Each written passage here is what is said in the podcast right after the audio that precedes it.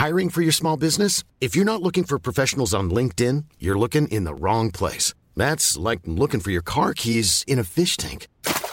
LinkedIn helps you hire professionals you can't find anywhere else, even those who aren't actively searching for a new job but might be open to the perfect role. In a given month, over 70% of LinkedIn users don't even visit other leading job sites. So start looking in the right place. With LinkedIn, you can hire professionals like a professional. Post your free job on linkedin.com slash people today. Amigo, Hermanazo. las cosas de la vida, ¿no? Como Las la vida la sube y baja y andamos de arriba para abajo, siendo y no siendo. Ajá. Pero qué, qué curioso es porque pareciera ser que en este, en este camino de la vida, de altas y bajas, al menos en Sí. el tiempo que vivimos, mucho está acompañado por un soundtrack, ¿no?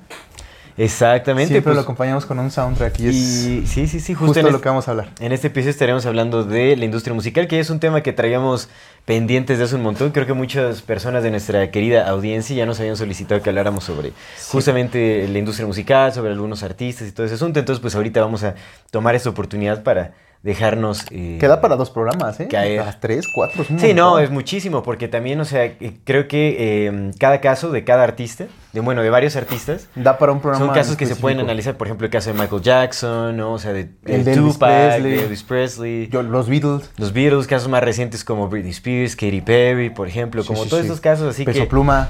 el- ah, bueno, sí, esto es eh, de ahora, ¿no? O sea, pues todo. ¿no? Hasta de Daddy Yankee, Pluma. varios reggaetoneros, o sea... Bad Bunny. Bad Bunny, por supuesto, ¿no? Hay un montón, ¿no? ahí de, de artistas que, que se pueden analizar. También hay un, un cuate que se llama DMX, bueno, se llama, sí, DMX, que se me- lo terminaron metiendo al bote. Bueno, hay un montón de cosas, este... Muy interesantes. Vas a estar abordando el tema del hip hop también como, Sí, sí, sí.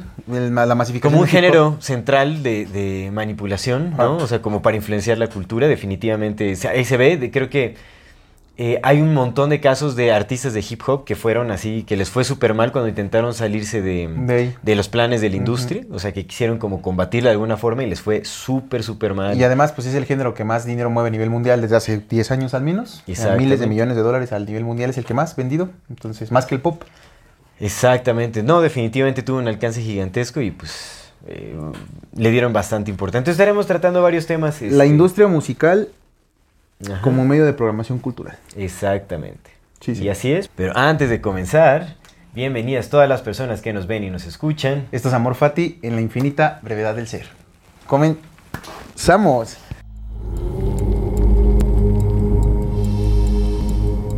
Amigo, Ahora sí, hermano, pues vamos a atendernos con este tema. la bendita industria musical es, es que es un, es un monstruo y tiene mucho sentido que una de las cosas que más muevan sea, sea la música, ¿no? Una vez lo habíamos platicado, al menos a mi parecer, yo, yo, pensaría que uno de los eh, uno de los artes primigenios fue la música, por esta, este tema de, de que pues cuando uno está en el vientre de su madre lo que Sí. escucha es el corazón, tú, tú, tú, que es un beat, ¿no? Es un beat a 72 Claro. revoluciones por minuto, entonces lo, lo más primitivo que tenemos es esta repetición de ese beat del corazón, ¿no? Entonces nos, nos recuerda a la madre, nos recuerda que estamos vivos y la danza y la música han venido acompañando a la humanidad, al menos de que tenemos registros pues, de hace 300 mil años, que es Así es. según, según ¿no? lo que nos cuentan que es la configuración que tenemos como Homo sapiens. Entonces, al ser algo tan primitivo y al ser algo tan, tan metido en nuestro, en nuestro centro de, de seres humanos y de, de animales, pues es algo que, que está muy conectado con el Sí. inconsciente, que es como donde se guarda lo, lo más primitivo incluso de- del ser humano. Y pues tienes, tiene, tiene mucho sentido que por ahí puedan meternos cosas, programarnos cosas, manipularnos de cierta manera y que nos puedan am, mover más fácilmente a través de justamente estos ritmos, ¿no? Que van más pegados hacia nu- nuestra naturaleza. Sí, sí, es cierto, que, que en realidad yo creo que la música es, es intrínseca de toda la naturaleza, o sea, de toda la naturaleza. ¿Qué dije? De la música, la música es intrínseca en toda la naturaleza, porque tenemos un clarísimo ejemplo, cantos de aves, que Oh, son eh, sonidos acomodados con cierta rítmica, con ciertas tonalidades, tienen armonía. ¿No? Entonces, y nosotros lo podemos distinguir como cantos. Digo, ellos no sé cómo lo perciben, pero vemos que, pues, este tipo de, de- Porque, bueno, la música yo siento que es eso, ¿no? Es como sonidos acomodados rítmicamente, con melodía, con, con- con armonías. Y, pues, eso se ve en la naturaleza, ¿no? Hay, hay varios cantos o sonidos de animales que... que- que son así, que, que expresan cierta musicalidad, ¿no? Entonces, pues es algo que, que mueve la vida misma. Sí. Entonces, definitivamente sí. tiene un impacto gigantesco. O sea, nosotros reconocemos esos patrones eh, musicales y, por supuesto que nos mueven. Tiene que ejercer una u otra influencia porque pues el, sonido es, es, es, parte de nosotros. Completamente. Además, consideremos lo siguiente, ¿no? Eh, ya lo habíamos platicado muchas veces y una vez más, la materia no existe. Lo que existe es energía y la energía, pues tampoco es energía, es vibración, es movimiento. Bueno, la materia existe en apariencia, podríamos La materia existe en apariencia, pero a lo que voy es que em, lo que es es que está esta vibración, todo, el universo está vibrando en diversas frecuencias, eso es ciencia, eso no es eh, hippies yendo a Tulum, ¿no? Vibrando alto, eso no es, ciencia. New Ageismo. Sí, no, no es cosa de New Age, es, es, es, como es. Entonces hay movimiento, hay mero movimiento que hace frecuencias vibratorias, la, la vibración crea crea movimiento, el movimiento crea energía, la energía a, mayor velocidad, a mayor movimiento, pues es más, menos densa, a menor movimiento es más densa, mientras menos se mueva ese movimiento, es, eh, mientras menos movimiento haya, pues más condensación hay de la, energía, por tanto, más dura es, más energía expele, y entonces podemos llamar esto que se llama materia, ¿no? Sí. Entonces la materia es, es movimiento, movimiento incluso puede considerarse que está en reposo, semi-reposo. Entonces, si todo es movimiento y todo es vibración, pues podríamos de cierta forma decir que nosotros somos eh, canciones andantes, ¿no? Que hay música en todo el universo y en toda la naturaleza porque todo está vibrando a diversas frecuencias y la música es vibración. Claro. Es mera vibración acomodada en ciertos ritmos, en ciertos patrones, pero no es otra cosa más que vibración. Incluso no sé si tú hayas visto que hay este experimento hicieron con los anillos de Saturno.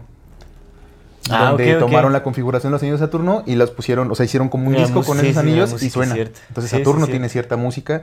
Eh, hicieron estudios cortezas de árboles también, ¿no? las cortezas, de árboles, tienen música. Nosotros, nuestra voz es música.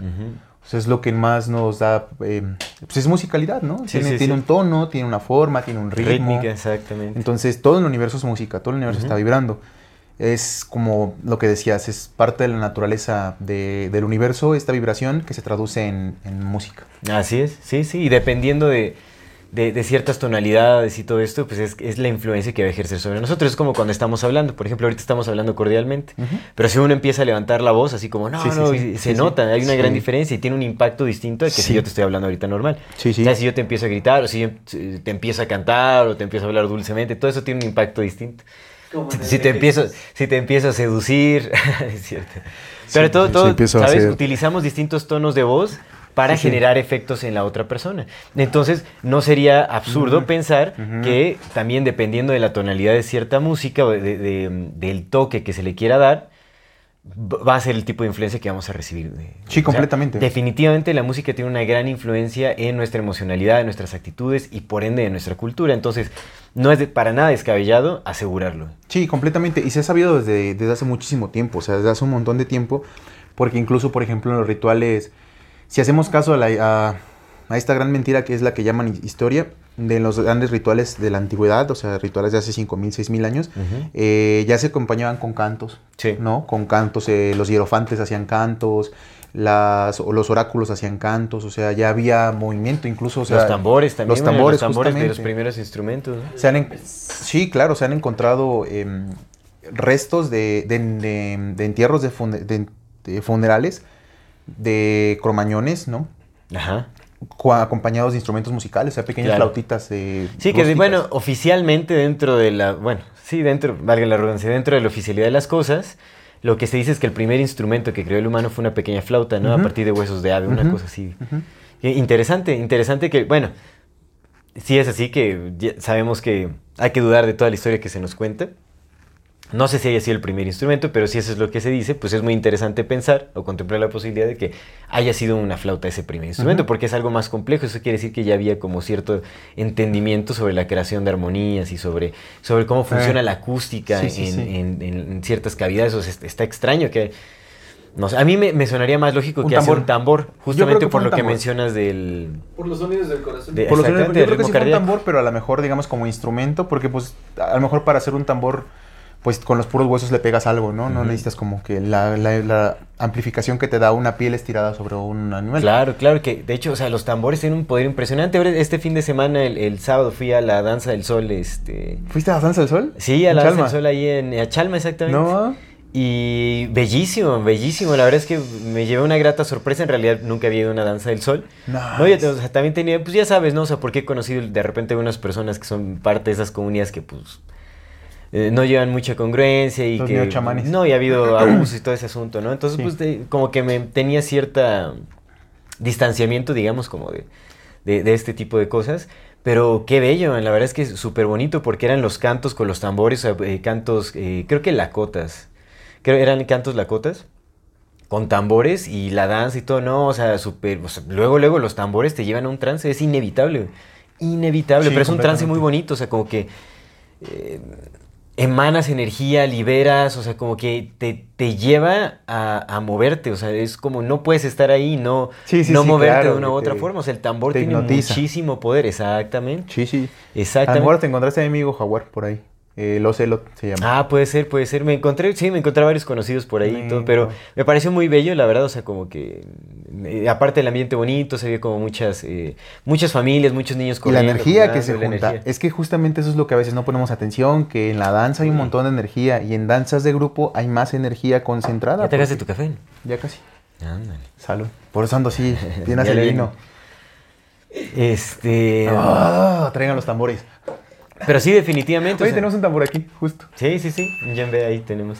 Pero... mm, Nada más déjame terminar esta esta idea, ¿no? dale. Entonces te decía, eh, la, la cosa es que cuando danzamos en grupo, pues generamos más energía, porque generamos más movimiento, se va haciendo eh, esta suma de energías, ¿no? Se van creando más ondas, más movimiento, pues por tanto hay más poder ahí. Y a dónde lo vayamos a llevar, pues ya depende de dónde lo llevemos, ¿no? En casos de, de tribus, de ritualística para sanación, puede sanar a través del- de la danza. Hay Sí. danza terapéutica.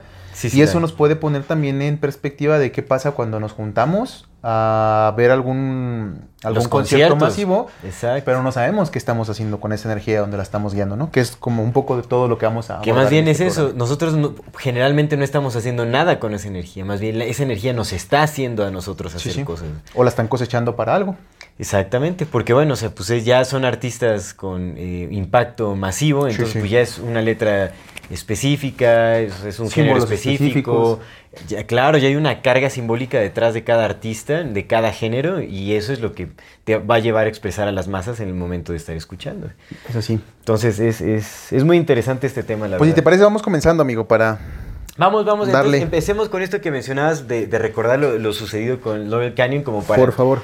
Llevar a un vínculo, eh, bueno, para reconocer, recordar este vínculo que ha tenido la industria musical, o sea, eh, eh, con, con ciertos departamentos de inteligencia, aquí específicamente de la CIA. ¿no? Para que entendamos que realmente todos los artistas que vemos de gran impacto cultural, Todos, todos, todos, todos. tienen un vínculo con la CIA. Porque no van a, o sea, si ya desde, o sea, desde antes de los 60, ¿no? O sea, si, si tomamos en cuenta Elvis Presley como artistas de esta índole, Desde que ya tenían 50 vínculos incluso. con, con, em, con departamentos militares o de inteligencia y todo eso, vaya, no van a dejar que nadie que tenga este poder de influencia se escape del control de, de, mm, o de los intereses de, de estas élites, ¿no? Entonces, pues recordemos, recordemos lo sucedido en Sí, Canyon. eh, nada 60s, más como una pequeña aclaración rápida, ¿no? Que recordemos que cuando nosotros hablamos de la CIA, sí hablamos de la CIA como tal, pero también lo ocupamos, ocupamos para hablar de toda la inteligencia en general, ¿no? Sí, porque, o sea, este movimiento que sucedió en Laurel Canyon, o sea, se replicó en Australia, en Inglaterra, o sea, en muchos lugares estuvo, o sea... Sí, y hablar de la CIA es hablar CIA. del MI6, es hablar del Mossad, o sea, es hablar de todos los departamentos de inteligencia. Porque todos están conectados, o sea, definitivamente no. Creo que podemos correctamente o, o sin temor a errar asumir que los departamentos de inteligencia trabajan en conjunto, a pesar de que en la superficie de las cosas te hacen creer que están peleados o que, que este, tienen a sus espías y la fregada y todo, pero en realidad pues se sabe que, digo, si los, si los eh, Rothschild o Rockefeller estuvieron financiando de, eh, toda la Segunda Guerra Mundial, toda, a los mismos países, bueno, o sea, a los países opuestos. Sí. ¿no? O sea, los Rothschild, eh, los bancos de los Rothschild financiando a los alemanes, a los y, y a la oposición a los franceses, a los británicos. A todos. Entonces es como... La Primera Guerra Mundial fue igual. Exactamente. Y obviamente sabemos que la CIA trabaja para, este, para estas familias, para los banqueros, para quienes tienen el poder, ¿no? que, parecía ser que estas familias son los prestanombres, ¿no? Sí, o sea, también, o sea, seguramente, seguramente este- debe haber eh, alguien más todavía De los que sí no detrás conocemos los esas- nombres. Y esos son los, los que más miedo dan, ¿no? Porque son, al menos estos les pones una cara. Y Exactamente. es bueno, pues ahí está el don señor que se parece al señor Burns, ¿no? Pero sus jefes que no conocemos está más cabrón. Bueno, rápido. Nada más para tomar un, un, un por dónde empezar, ¿no? En apariencia, este, La manipulación ha existido desde siempre y la manipulación a través de la música también. Recordemos que, por ejemplo, está esta historia de Nicolas Pagani, Nicola Pagani, eh, el, el violinista más talentoso del mundo, ¿no? Que según le vendió su alma al diablo. Ajá. Entonces, la manipulación a través de la música pues, ha venido desde siempre. Mozart era masón, Mm. masón de alto grado, o sea, Sí, por supuesto, ¿no? Los, los músicos que han influenciado la cultura siempre han pertenecido a la siempre, nobleza o tienen algún siempre. vínculo con la nobleza. Sobre todo porque tiene un montón de sentido, porque pues la- las personas que podrían crear pues tenían que tener estudios en esos tiempos y pues quien tenía estudios, pues a los que les pagaban para tenerlos. ¿no? Estudios y todo el tiempo del mundo para desarrollar sus habilidades. O sea, Justo. eh, tenían su servidumbre que les atendía a cada capricho, entonces... Y no como la música estaba de- destinada en aquellos tiempos solamente para las grandes, para las grandes cámaras y para las élites, pues no se preocupaban por hacerla eh, destructiva como ahora. Por eso tenemos a Mozart, tenemos a Beethoven, o sea, que si tú escuchas una pieza de esas de las antigüedades, pues tu cerebro reacciona con frecuencias que lo, que lo ponen en un estado alfa. Que, Ajá. que lo permite concentrarse, que te permite aprender más, que te permite dormir, que sí te- Claro, te, ayuda a Te construir. relaja, te conmueve, te... Porque sí, la sí. música estaba planeada para ellos. No estaba planeada para el vulgo. El vulgo no podía acceder a ese tipo de cosas. Entonces no se preocupaban por engañarnos con música como ahora, que ya se masificó tanto que dices, güey, no les puedo dar esto a estos cabrones. ¿no? Que bueno, ahorita toda la música se escucha en la misma frecuencia establecida, estandarizada, pero ya hablaremos más adelante. Sí, entonces eh, la, manipulación de la música siempre ha existido, pero digamos que oficialmente ya como un plan llevado a cabo en manera mas- ma- masiva, al menos del lado de Estados Unidos, comenzó a partir de los 50. En los 20, en los 20, en los años 20 y 30 se desarrolla el blues. Ajá. Del blues luego viene el jazz. Y de ahí se toman ciertas raíces para después convertir a lo que, se, lo, lo que sucedió con el rock.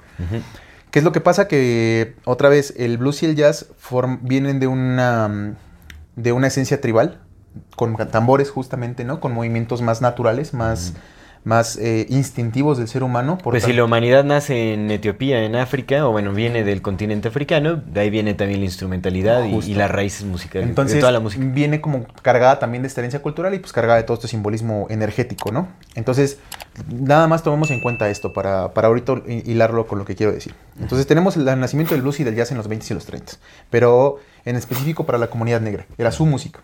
Sí.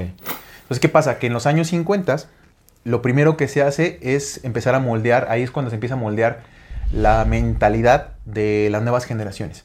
Todos estos cambios siempre han estado apuntados para las nuevas generaciones. ¿Por qué? Pues porque las generaciones antiguas ya tienen sus creencias bien establecidas y lo que buscas es cambiar las nuevas generaciones para que cuando cambien estas críen a otras generaciones que ya son todavía más fáciles de manipular. Como lo hemos venido vi- viendo con nosotros, ¿no? Con nosotros y con los que vienen atrás de nosotros. Entonces en los 50 se empieza esta, en, los 40 en el 47 la Office of Strategic Services, la OSS, se convierte en la CIA. Y lo que hace es tomar a estos hijos de personas ricas que estaban estudiando en grandes universidades y los incorpora a sus filas para trabajar con ellos porque pues eran la mentalidad de esos tiempos, ¿no? Eran como los eruditos de esos, de esos días o los eruditos para ser en esos días. Entonces empieza a reclutar a todos estos jóvenes que venían de familias pues, con linajes ya o de ricos o linajes que de la marina o linajes del ejército. Lo que hacen los 50 es tener a la, que generan la, a- crean a la generación beat, donde están Allen Ginsberg, donde están el Jack Kerouac, donde está el Edgar S. Burroughs, todos estos compas que escribían sobre temas de liberación sexual, de drogas, de road trips, de viajes a por peyote, de pobreza, de encuentros con negros, de encuentros con prostitutas, de sífilis, de sida, hablando todas estas cosas siendo jóvenes blancos de, Sí. de altas familias que evidentemente nunca pasaron una noche fuera de sus mansiones, ¿no? Exactamente. Entonces tenemos a estos jóvenes ricos escribiendo de cosas de pobres. Ujú. Evidentemente, pues fueron hechas para... Ahí comenzó el movimiento cultural que después originó a los hippies. Ujú. Por, pues, por eso quería Sí. empezar, ¿no? Entonces generas el movimiento cultural con estos tipos de letras y luego das caída a los hippies y entonces tomas, para crear este movimiento, tomas la música de, lo- de la juventud negra Ujú. Y lo combinas con la, con el, la actitud de, estos nuevo, de esta nueva generación que habías creado que pegó, Claro. que es la generación beat, y entonces das movimiento a, das creación al movimiento del rock como tal, ¿no? Que empezó como en los 60 igual. Sí. Entonces, en los 60s creas, se empiezan a crear varias bandas. Uno de ellos pues, son los Beatles, de entrada, Sí. creados por el Instituto Tavistock, ¿no? Este instituto que es para la, la investigación de la manipulación justamente de las Sí. personas. Entonces tienes a los Beatles, creados en Inglaterra, tienes a los Rolling Stones, también son ingleses, ¿no? Sí, también es en inglés. creados en Inglaterra, traídos a los Estados Unidos, pero pues en los Estados Unidos también empieza a hacerse una, como allá estaba el MI6, pues acá lo empiezan a crear la CIA, ¿no? Y empieza a crear cierto, mm, sus propios exponentes. Ajá. Y todo esto sucede en un lugar llamado Laurel Canyon. Laurel Canyon estaba en California, Ajá. que era un pequeño poblado, muy pequeño, que estaba al lado de una base militar. Y de ese poblado pues salieron todos los exponentes del 60, todos. O sea, de ahí salió Frank Zappa, de ahí salió Jim Morrison, de ahí salió The Mamas and the Papas, de ahí salió el baterista de The Who. No, The Who son ingleses. em, Jim Morrison también estuvo ahí. Los de Jim Morrison, sí, sí, sí. Jim. Morrison. Entonces, Un montón, o sea, pero nada más para, eh, Sí. eh, contextualizar un poco más ahí, eh, tenemos que entender que hubo un, como una mudanza masiva de artistas a este lugar simultáneamente.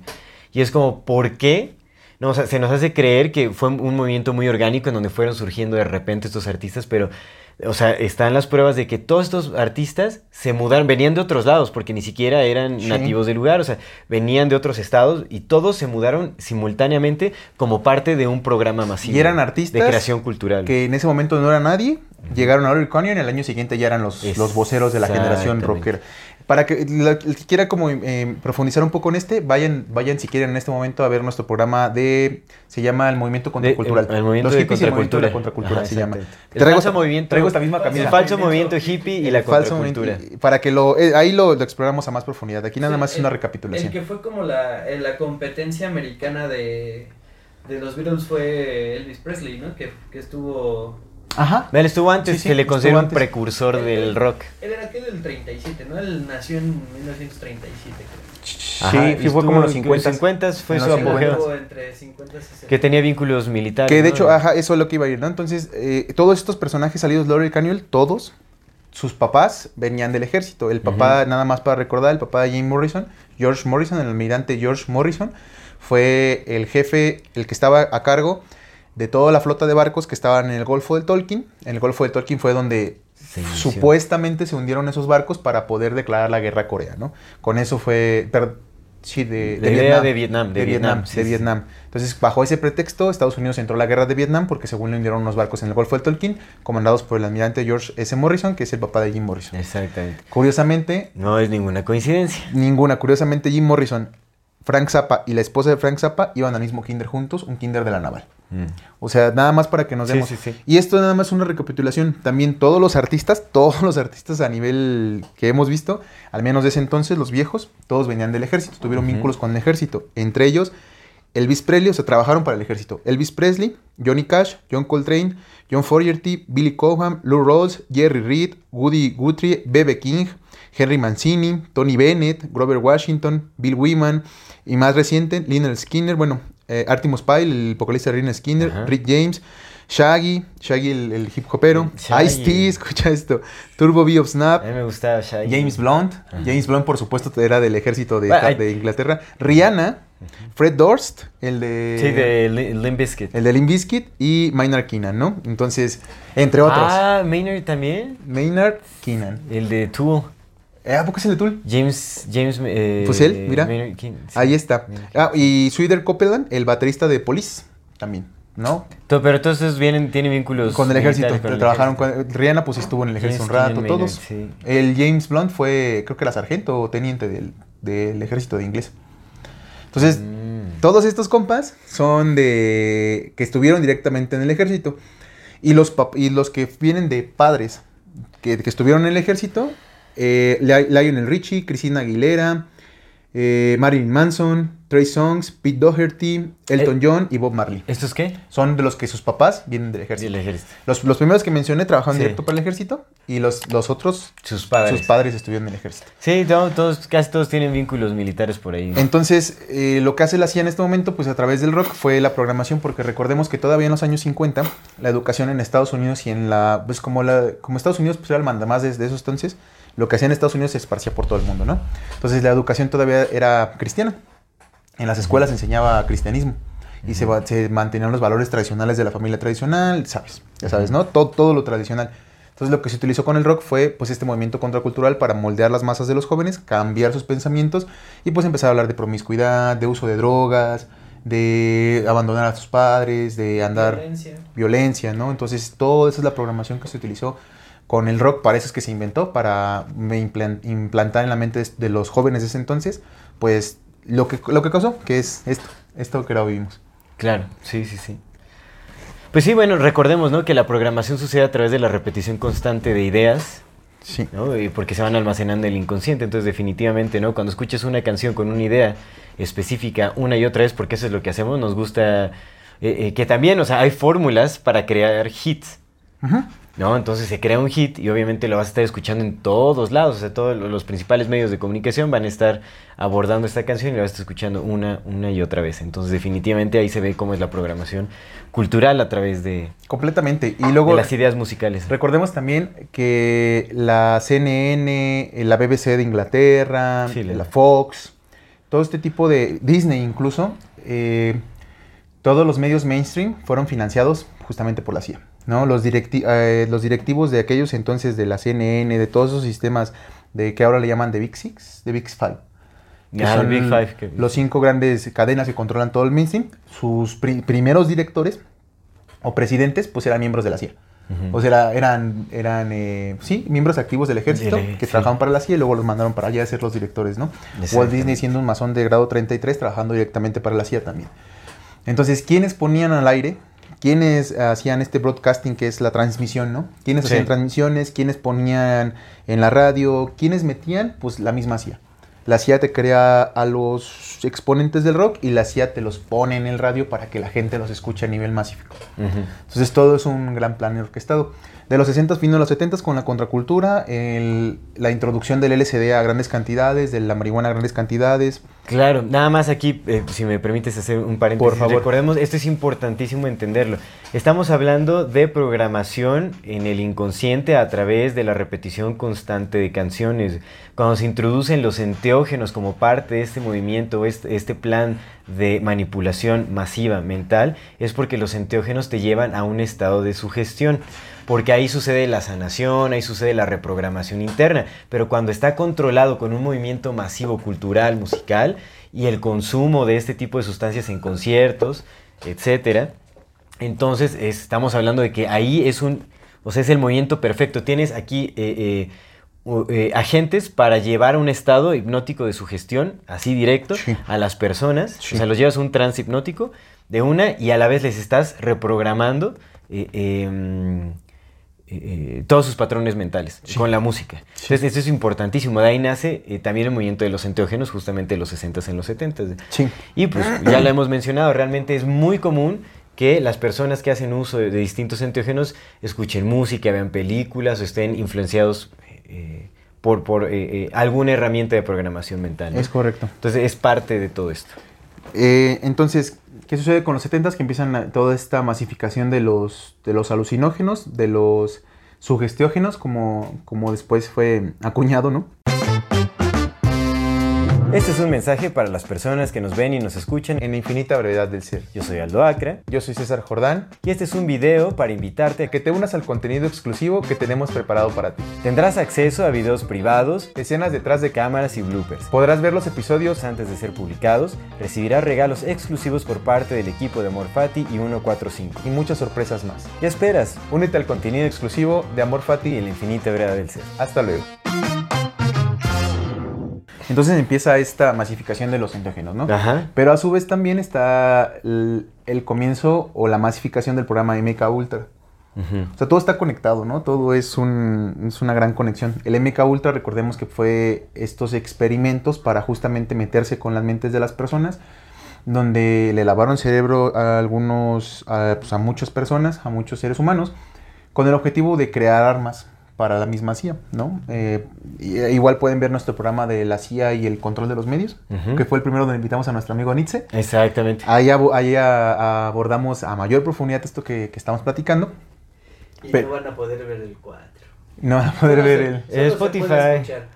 Exactamente, el gran reinicio 4. En sí, bueno, eso es porque siguen preguntando algunas personas, ¿no? Que dónde lo pueden ver y todo eso, pues vayan a Spotify o cualquier, este, también estamos en, Estamos en en- Amazon Music, estamos en Apple- Apple, en Apple Music. Music, estamos en, en Deezer, en todos lados, todas las plataformas de streaming de podcast, así de audio. Ahí nos pueden escuchar. Ahí nos pueden escuchar. Es el de gran eh, reinicio 4 de Great Sí. Que estuvo... Está muy Buenísimo, por eso Estuvo no- tan bueno que nos lo bajaron. Estuvo bueno que nos las pagaron. De YouTube y también de Spotify inicialmente. Sí. Sí, va. tuvo- se tuvo que cierto, resubir, lo se tuvo que resubir. subir. Sí, nos lo bajaron de Spotify. Sí. Bu- Bueno, entonces está el, está el Project MK Ultra, donde empiezan a crear estas manipulaciones mentales a través de pues, inducción de trauma, empiezan a crear a las estrellas, pero ya borrándoles sus recuerdos, haciéndolos hacer otras cosas. Y dentro de ese, de ese MK Ultra está el Project Monarch, el Project Monarch en específico para crear esclavos, esclavos y esclavas sexuales.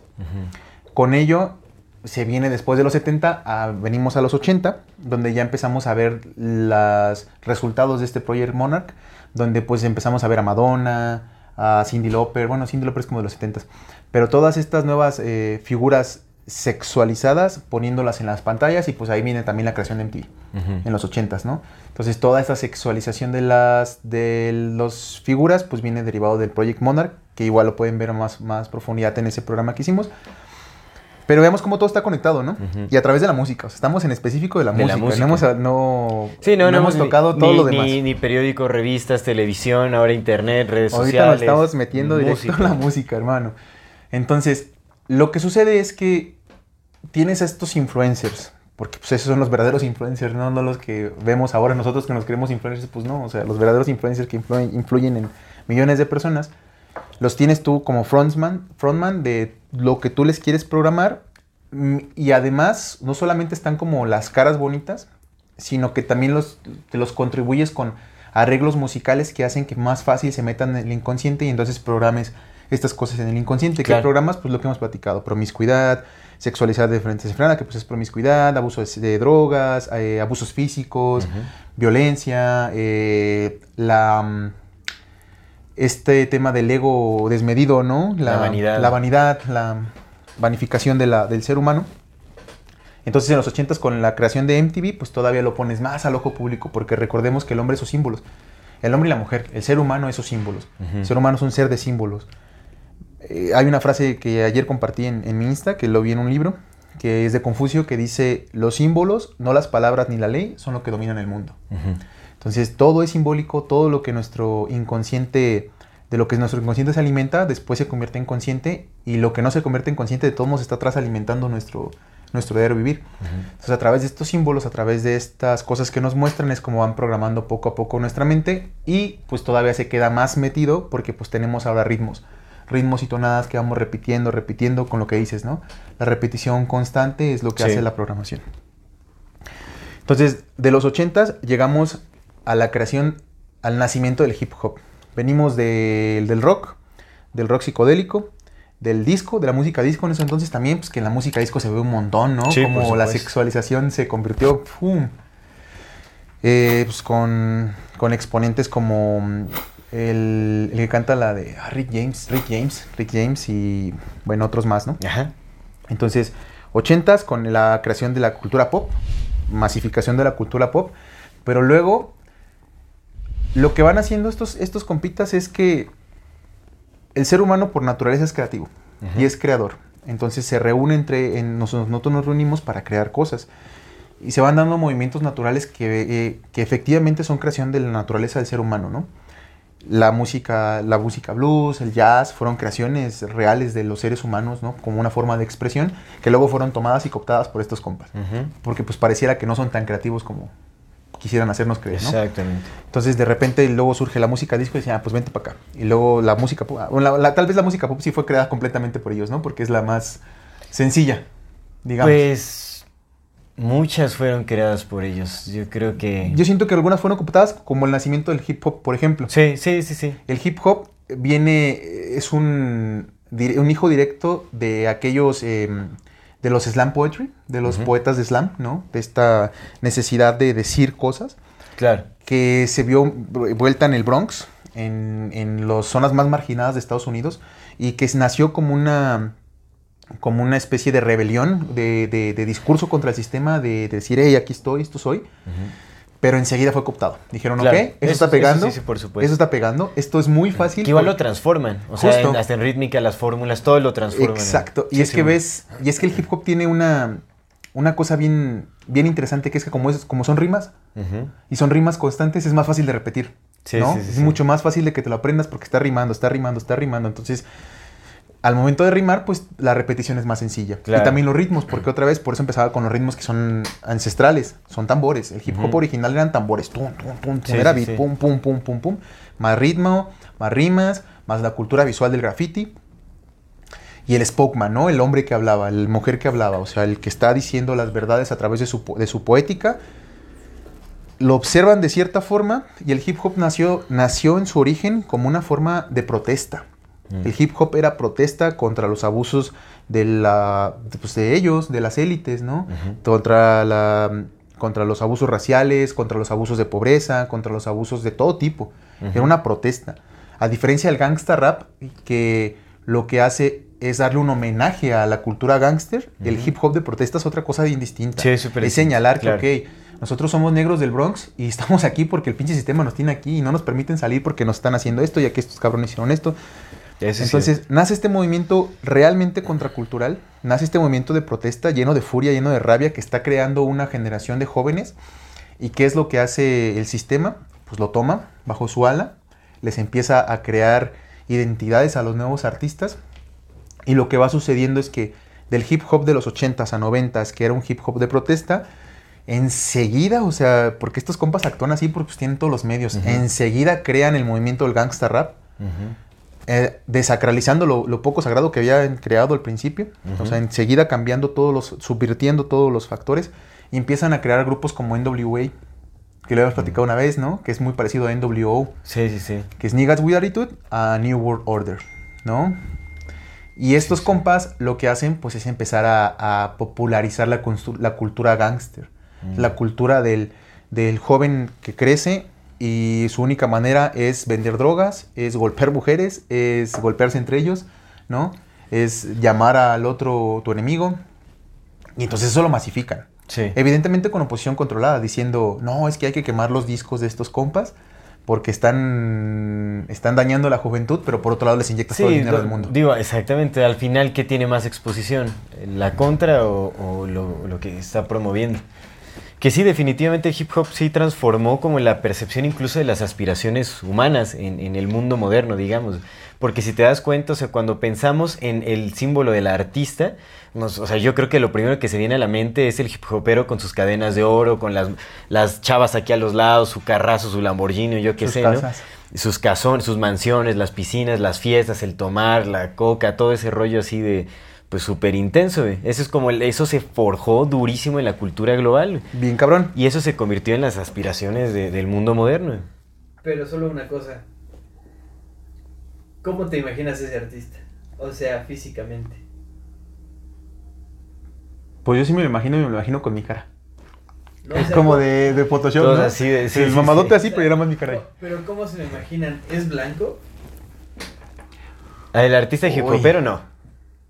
Sí, no, no, no. Exacto. ¿Por qué? Porque fue un movimiento en el que te están diciendo, güey, tú, tú que vives en la pobreza, güey. sí Ah, sí, tiene, güey". tiene todo el sentido del mundo. Mm. Claro, claro. O sea, a todo el mundo le meten la idea de que, güey, tú eres pobre, tú puedes ser famoso. Sí. Tú eres... Sí, este, eso es cierto. Tú eres desconocido, puedes ser conocido, güey.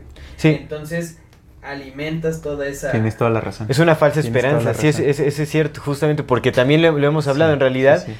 Muchos de los grandes artistas que conocemos les, les crean un pasado de, de austero, Sí. ¿no? Como sus orígenes pobres, o sus orígenes con mucha austeridad y mucha dificultad y todo, cuando en realidad nada que ver, ¿no? O sea, son eh, personas que ya tienen un montón de dinero, que pertenecen a tales familias, han recibido todo el apoyo, ¿no? Entonces, definitivamente sí es eso. Que con el hip hop pasó algo, algo diferente. A diferencia de estos compas que venían de hijos de militares y que eran ricos y bla, con el hip hop no.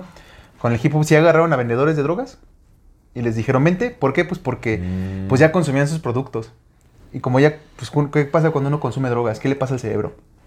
Se atrofia. Entonces, lo que tienes es un grupo de, de- de adolescentes, de jóvenes, venidos de guetos, que vendían drogas, llenos de violencia, llenos de... Y les dices, ¿quieres dinero? Sí. Como el Ven. 50 Cent, ¿no? Así. Ven. Sí, sí. ¿Por qué? Pues porque evidentemente tú, si eres la élite, no vas a permitir que estos vendedores de drogas entren a tu élite. Sí, sí, Solamente sí. les das dinero y les dices, canta esto. Sí. Y les pones productores y los mantienes drogados todo el tiempo, porque están drogados todo el tiempo. Entonces no tienes momentos, pues es que es lo que están, es la realidad, ¿no? Sí, todo sí, el tiempo sí. estás drogado, todo el tiempo no tienes para pensar y te dicen, tú canta de esto, ten. Ten papito, tú vete acá. Y los, Ahí te va. cooptan, los cooptan con placer. Porque aparte, lo más Pues curioso... por lo que no tuvieron, es muy fácil manipular a alguien dándole todo lo que no tuvo algún- alguna lo vez. más curioso es que o ni todo siquiera a lo se que dan. aspiró siempre. Y es que ni siquiera se los dan, porque muchas veces no es suyo. Ah, sí, cierto. ¿Cuántas veces no hemos Es visto las controversias? Claro, las Prestado, controversias sí, de, ay, no, ese güey diciéndose es rico en sus canciones cantando qué rico qué tal y el dinero ni Como suyo. al Kanye West que le quieren quitar todo, ¿no? A Kanye West le quieren quitar todo. Todo, todo. Y así le han hecho a varios artistas. Tienen sus que preferidos. casas, todo. les Tienen sus preferidos, tienen a Jay-Z, tienen al Dr. Dre, o sea, tienen a sus favoritos. Sí, ¿no? pues a que sí les dan dinero.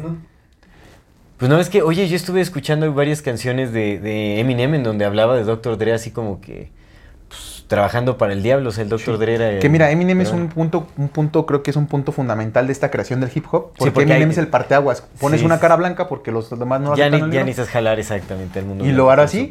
Eminem es la popularización de todo el, de todo el movimiento. ¿Pero por qué? Porque La es blanco. globalización del. Porque es blanco. Sí, exactamente. Pues esa es la realidad. ¿Por qué es blanco? ¿Por qué? Pues porque Necesitaban una imagen blanca para.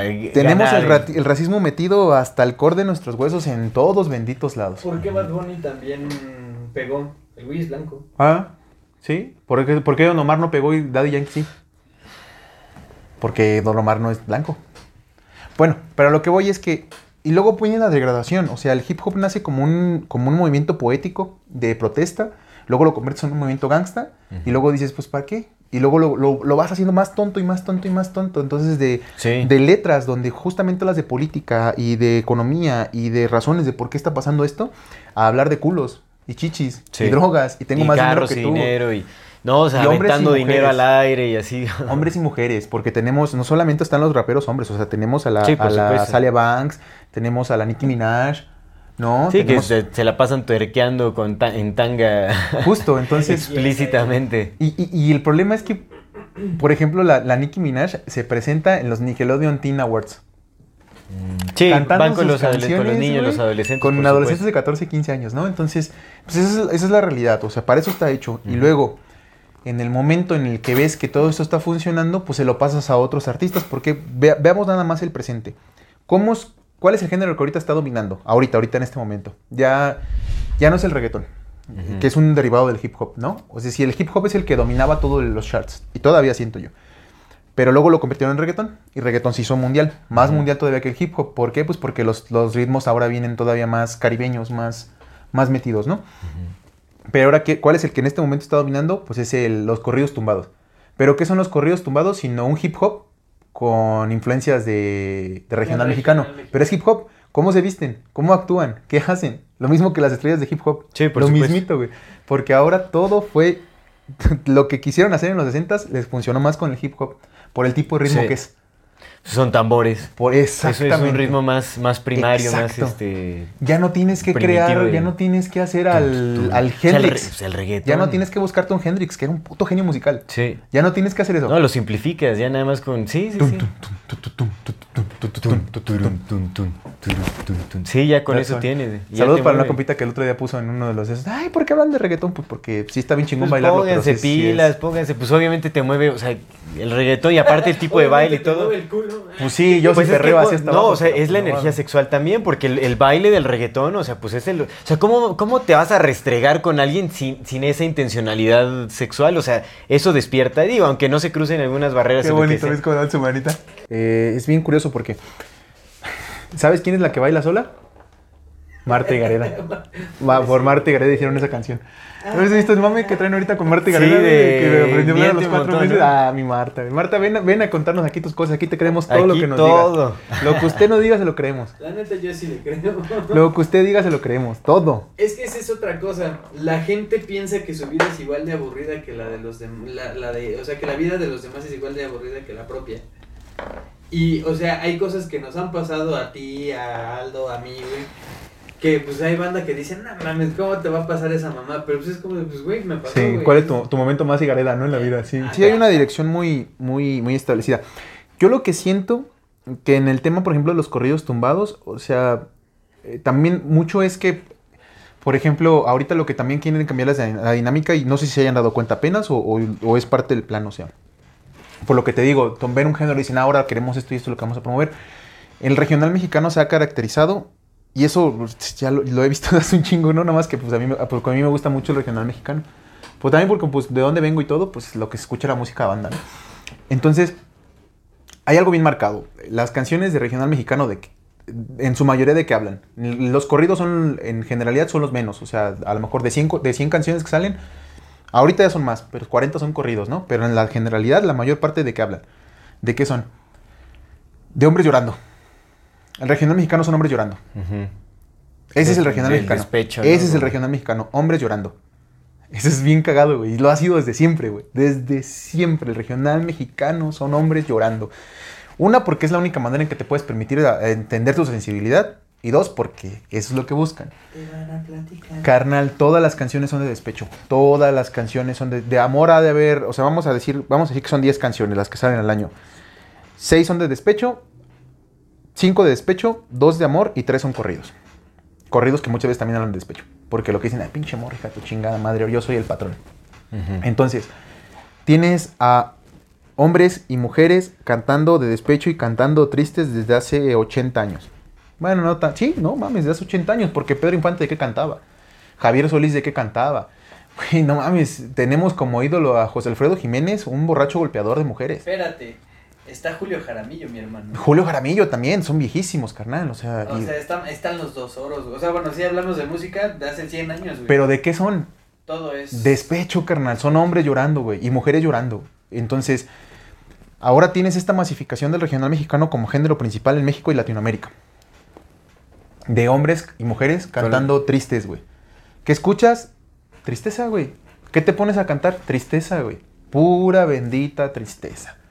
Me la vas a pagar, me voy a poner bien pedo, me voy a drogar, regresa conmigo, no vas a regresar conmigo, yo soy mejor que tú, ese cabrón me la pela, ¿cómo es posible que me dejaras?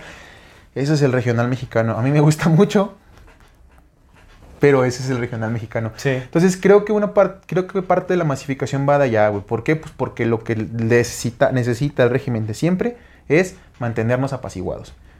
Y tenernos tristes es mantenernos apaciguados. Pues tenernos borrachos. Mira, es, es un punto importante que tocas porque creo que la forma en la que la música actúa in- principalmente para eh, la reprogramación mental es a través de la emocionalidad. Sí. Sabemos que la música mueve las emociones y para la que haya una programación tiene que haber una correcta alineación entre la idea, o sea, el pensamiento, y la emoción. Y la música te mueve, te emociona, justamente, ya sea con dolor, ya sea con ira, ya sea con, con lo que sea, pero es, es justamente moviendo la emocionalidad. Ahora, yo quería ver, ¿que- ¿a qué ibas con que peso pluma y el, este, y el pluma. empoderamiento masculino? No entiendo. Pues si escuchan la- las, las rolas... No las voy a las de escuchar, ella, no, no las de Pero, ella- eh, pues explíqueme. No las de, no, no la de ella baila sola, sino Buena. otras rolas.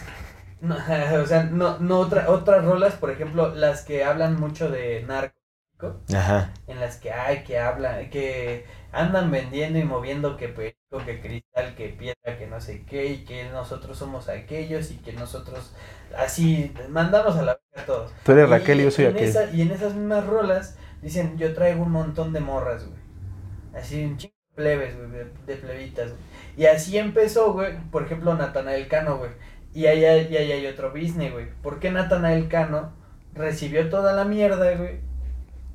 Y este morro, güey, llega de la nada y ¡bum! Porque es blanco. Exacto. Sí, la gente no quiere creerlo, pero es porque es blanco. Por eso Eminem es el mejor rapero que hay. Aunque Por- no lo sea. ¿Pero por qué? Porque la mayoría de los latinos, güey, aspiramos, güey, a ser blancos, güey. ¿Por qué hay tanto pendejo filtro? Ya te vamos a sacar del podcast, ¿eh? ¿Ya? Por ser blanco. ¿Por qué, por qué hay tanto filtro aclarándonos la piel, güey? Y, güey. ¿Por qué nuestro teléfono, güey, en la cámara normal, güey, nos aclara más la piel, güey? Sí, Sí. es cierto, güey. O sea, ¿Por qué Luis me hace más güero cuando salgo en el podcast? De hecho, es- eso es A muy ver. cierto. Digo, voy a, voy a comentar algo, pues, eh, un poco a medias, porque, pues, esto lo comentó una persona con la que ya no hay como... eh, sí, bueno, no, no vamos a ventanar a nadie. Platicaba en algún momento, en alguna conversación, que fue a tomar un curso justamente de cómo ¿Ser crear una imagen, cómo ser TikToker. Ok. ¿no? Y como la creación de imagen para un TikToker y que estaba comprobado que justamente lo que necesitas hacer es blanquear la imagen. La gente responde mucho mejor cuando eh, eres blanca o blanco y eh, aparentas eh, cierto potencial económico. Mm, Eso es a lo que mejor responde la gente, al dinero y a la blanqueza. sí. Mm, Tristemente. Sí, porque, lo, o sea, literal, la gente te consume, la gente te consume porque ve que te va bien, güey. Y Sí. porque eres blanco, güey. O sea, si... si Primero se dan- porque eres blanco y luego si te va bien. Si se dan cuenta, No sé si se, si se han puesto a ver, pero cuando tenemos los TikToks y aparece Aldo, güey, tienen más vistas que cuando apareces tú.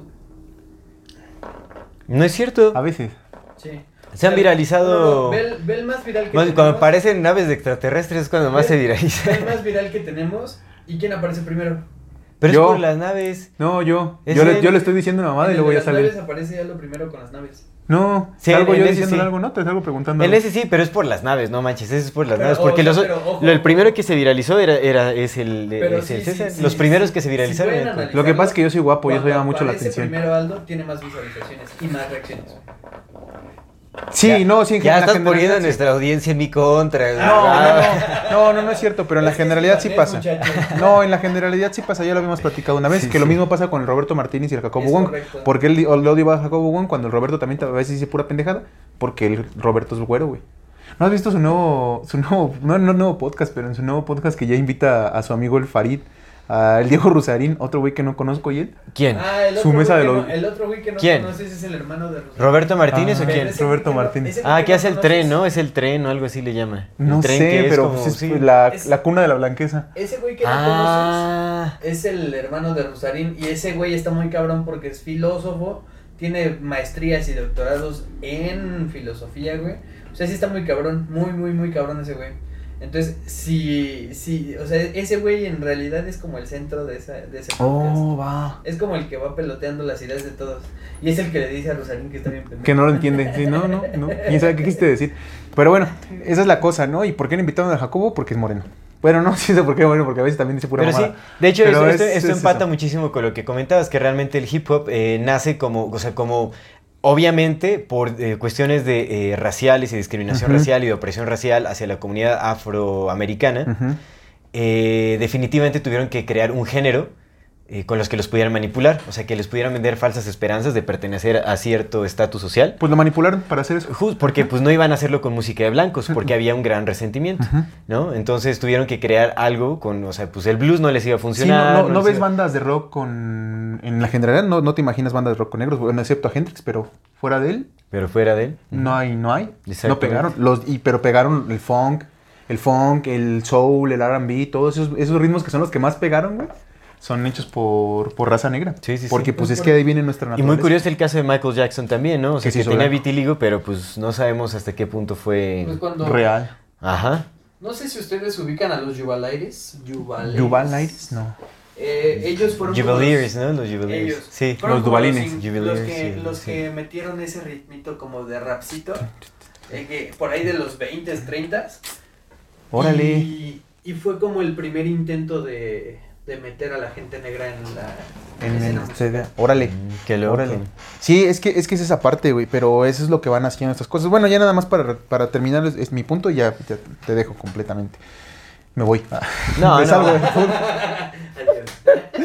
No, pero entonces, eh, este tema de la manipulación, ¿no? Con- que Esa fue la, la creación. Venimos desde la música de blues, retomada por tal y tal, y luego los 60 creando sus artistas, y luego los 70 dando la música disco, sexualización, los 80 poniéndolos en, en, en- en la imagen, luego los 90 con el hip hop, y también está pasando y pasó otra cosa bien importante que fue dentro de esta popularización, también fue la, la masificación del tema del transhumanismo que es bien importante. Sobre todo, por ejemplo, se ve mucho en, los, en las canciones de los Black Eyed Peas, que ahorita ya no suenan porque pues, ya son viejos, pero en, en los mediados de los 2010, por ahí, los Black Eyed Peas estaban en el tope y todos sus videos meten robots, meten cosas de transhumanismo. Y el autor que estaba leyendo, que no me acuerdo cómo se llama, también habla, por ejemplo, de Autotune, como esta, este mismo amalgamiento Ujú. entre normalizar la conjunción entre voces humanas y voces robóticas. Que el autotune no se... Porque dice él, y tiene mucho sentido lo que dice, mira, si tú necesitas un cabrón que cante bien, te lo traes. O si no, mandas a este pendejo y lo pones a entrenar porque tienes dinero para hacerlo. Y si no, te creas otro artista porque es lo que haces. Ujú. No necesitas un... No necesitas... Ah, es que porque este güey es bonito y le tengo que poner autotune. No lo necesitas. Te traes otro cabrón que sí cante bien y que sea bonito y le... Ya. No, el autotune no es para que la gente cante bien. El autotune es para asimilar la voz robótica con la voz humana y que poco a poco se vaya perdiendo como esa, ese rechazo. Y entonces junto con lo- la simbología, con el Ok. transhumanismo, con videos con robots, con estos cabrones supuesto. saliendo, ¿no? Está bien interesante. Y bueno, ahorita que hablemos de simbolismo, pues ya hablamos de la Beyoncé y de la Lady Gaga, pero en la generalidad va de eso. Y pues ahorita yo creo que lo que están haciendo con esta popularización del regional mexicano, además de seguir con la creación de drogas, con la creación de, ya sabes, de todo este pedo. También entender que pues ya somos más, más los que hablamos en español que los que hablan en otros idiomas, a excepción de los chinos que tienen sus propias maneras. Y pues tienen esto. Y por último, ya nada más, me gustaría también tomar el tema de los bailes, que va pegado con la música. Que mucho lo que hacen es eh, meterte, programarte, a enseñarte a bailar como ellos quieren que bailes, porque pues es una forma de, programar a tu cerebro para ser más fácilmente programado después. Eso pasó, por ejemplo, con el video de la del Singulares, de la Beyoncé, como todo el mundo se sabe el bailecito, oh, el Singularis, ¿no? Te- te programan el cerebro para que bailes y el momento de que tu cerebro ya entendió que sí te pueden programar de ahí, pues es más fácil programar. Este libro de 2015 y pues ahorita ya tenemos TikTok, ¿no? Que es donde más lo vemos. O sea, sí somos así de... Ah, con los bailecitos, sí, cierto. Sí somos claro. así de fácil de manipular porque de- Sí, es cierto. de- mientras más pase, de pronto te van a meter un tren donde es salte a que te maten y va como pendeja. Ah, mira cómo me matan. O el de chill, ¿no? Mm. Cómo se volvió bien, vi- bien violento, pero súper rápido. De, derivó en cosas bien violentas. Pegándole, rompiendo cosas. Es de chill, es de chill. Sí, Sí, sí, sí. tirándoles el teléfono a sus amigos, Sí, sí. güey, y es bien, ah, chis, es de chile. Y entonces te ponen a hacer movimientos que pues a lo mejor nosotros no sabemos por qué hago esto, por qué hago esto, pero pues en la generalidad, teniendo a toda la gente, símbolo, ritual, que ahorita vamos a llegar a ese punto, pero va de eso. Y Programación, así es. eso es lo que como que la historia muy sintetizada de la manipulación. Como un, re- un recorrido a través de la historia de, de, la manipulación, musical. Ajá, la manipulación musical. Es amigo. Pues vámonos con. Hay un montón de, de- de símbolos, de palabras clave en toda la industria musical. O sea, hay muchas cosas que se, eh, se pueden encontrar como una repetición constante en tanto en las letras de canciones como en la simbología en los videos musicales de algunos artistas y todo ese asunto. Yo estuve viendo como un video conspiranoico, ahí por ahí lo dejaré. Ah, digo, ahorita vamos a hablar como del, del satanismo y todo esto que se habla como en los círculos de la industria. Vamos a ver qué show. Digo, yo te digo, yo permanezco un poco escéptico en este asunto. Yo creo que son unas élites extrañas por ahí. Sí usan simbolismo, por supuesto. No sé qué tanto tenga que ver el satanismo. Ya ahorita lo, o sea, no lo descarto como Ujú. posibilidad, pero o sea, hay que ver. Ahorita vamos a hablar de eso a profundidad. Simón. Pero en este video eh, hacía un análisis como de un montón de canciones Ever catch yourself eating the same flavorless dinner three days in a row? Dreaming of something better? Well, HelloFresh is your guilt free dream come true, baby. It's me, Kiki Palmer. Let's wake up those taste buds with hot, juicy pecan crusted chicken or garlic butter shrimp scampi. Mm. Hello Fresh. Stop dreaming of all the delicious possibilities and dig in at HelloFresh.com. Let's get this dinner party started. Hiring for your small business? If you're not looking for professionals on LinkedIn, you're looking in the wrong place. That's like looking for your car keys in a fish tank. LinkedIn helps you hire professionals you can't find anywhere else, even those who aren't actively searching for a new job but might be open to the perfect role. In a given month, over 70% of LinkedIn users don't even visit other leading job sites. So start looking in the right place. With LinkedIn, you can hire professionals like a professional. Post your free job on linkedin.com/people slash people today. Eh, la gran mayoría eran eh, de hip hop, en donde mencionaban a The Rain Man. Rain Man, pero carnal, un montón. O sea, hizo, te lo juro, así en, los lyrics, así como en los coros y en todo, hablaban de The Rain Man, The Rain Man, The Rain Man, The Rain Man, Make It Rain, The Rain Man. Pero en un montón, no, no, no, no, no, nada, así un montón de canciones. Y dices, no manches, ¿esto qué onda? Está súper loco. De Rainman. Sí, hasta en una canción donde Eminem dice que le vendió a su, este, su alma al diablo, que quién sabe qué, que ya había perdido toda su personalidad, que ya no era Eminem, ahora era The Rain Man. No. Sí, o sea, cosas así súper raras, y dices, pues quién es este tal Rain Man, ¿no? Y bueno, eso es Ah, esa no como... me la sabía, fíjate. Está rarísimo, Sí, sí. ¿no? Y entonces Rain Man es como una alusión a, a- a, pues lo que, bueno, acá te digo, es conspiranoico, hablabas como si fuera como el, el líder a, a quien rinden culto estas... eh, estas élites y todo ese asunto, ¿no? O sea, como, sí, como una palabra codificada de, de Rain Man. Eh, no sé si, si tenga que ver como con algún, algún productor o, o- o ya algo mucho más simbólico con alguna entidad oscura y este asunto, ¿no? Ah, mira, sí, Rainman Eminem, sí, cierto. Rayman, ajá. Sí, sí, sí. ¿Y, así un se montón, llama la ¿eh? canción? Rainman. Rayman, sí, ¿no? Y hay un montón de canciones que mencionan así como en partes importantes a de Rainman, así como... ¿Qué? Y dices, o sea, no tiene sentido, lo escuchas y dices, pues, ¿qué es el Rain Man? ¿Qué no? O sea, ¿quién fregados es el Rain Man que es tan repetido en, en- como en, en- en letras musicales? Y, o sea, desde, a- o sea, desde hace mucho tiempo, no nada más artistas contemporáneos, sino, te, bueno, artistas contemporáneos, lo contemporáneos desde qué, desde los, desde el siglo XX, me imagino, ¿no? Pero, Pues sí son nuestros contemporáneos. Ajá, exactamente. Pero bueno, entonces, o sea, No somos nacidos en el siglo XX. Pero digamos, o sea, desde los 60, 70 ya se mencionaba Rainman en varias letras y todo, o sea, no nada más en hip hop. Aquí, eh, eh, la, eh, digamos, como el mayor compilado de, de letras en donde se encontraba esta, esta palabra de Rainman es de hip hop, exactamente. Y incluyendo a Rihanna, a Eminem, a Jay-Z, como a varios así conocidos, hablaban de, de Rainman. Entonces está súper extraño, porque eso, pues, o sea, es- es- lo estás escuchando con repetición y ni siquiera lo, o sea, nos detenemos como a explorar o justamente hacer este trabajo detenido de analizar como las letras y las similitudes que encuentras en, en- Sí, sí, sí, en, sí. en sí, estas sí, letras, sí, ¿no? Y bueno, ese es nada más un ejemplo, pero o sea, también, ¿no? Creo que eh, se ha escuchado muchísimo acerca de los mensajes subliminales y todo este tipo de cosas en las canciones. Pues, por supuesto que se utilizan los Sí, mensajes subliminales diseñados justamente para eh, programar el inconsciente. Eh, son simbolismos auditivos. Y bueno, no nada más auditivos, también visuales. En, Sí. en, eh, en los videos musicales encontramos un montón de simbología. Eh, muchas sí hace referencia como a rituales satánicos o simbolismos eh, antiguos, como cosas muy, muy raras. Se ha visto en, en conciertos de Madonna, por ejemplo. Uy, Madonna en- la reina. Sí, Madonna es la reina de los subliminales. Pues ahora ya le la llaman la, la emperatriz. ¿Le llama la emperatriz? Ahora ya es la emperatriz. Pues, o sea- pues, sí sirvió mucho.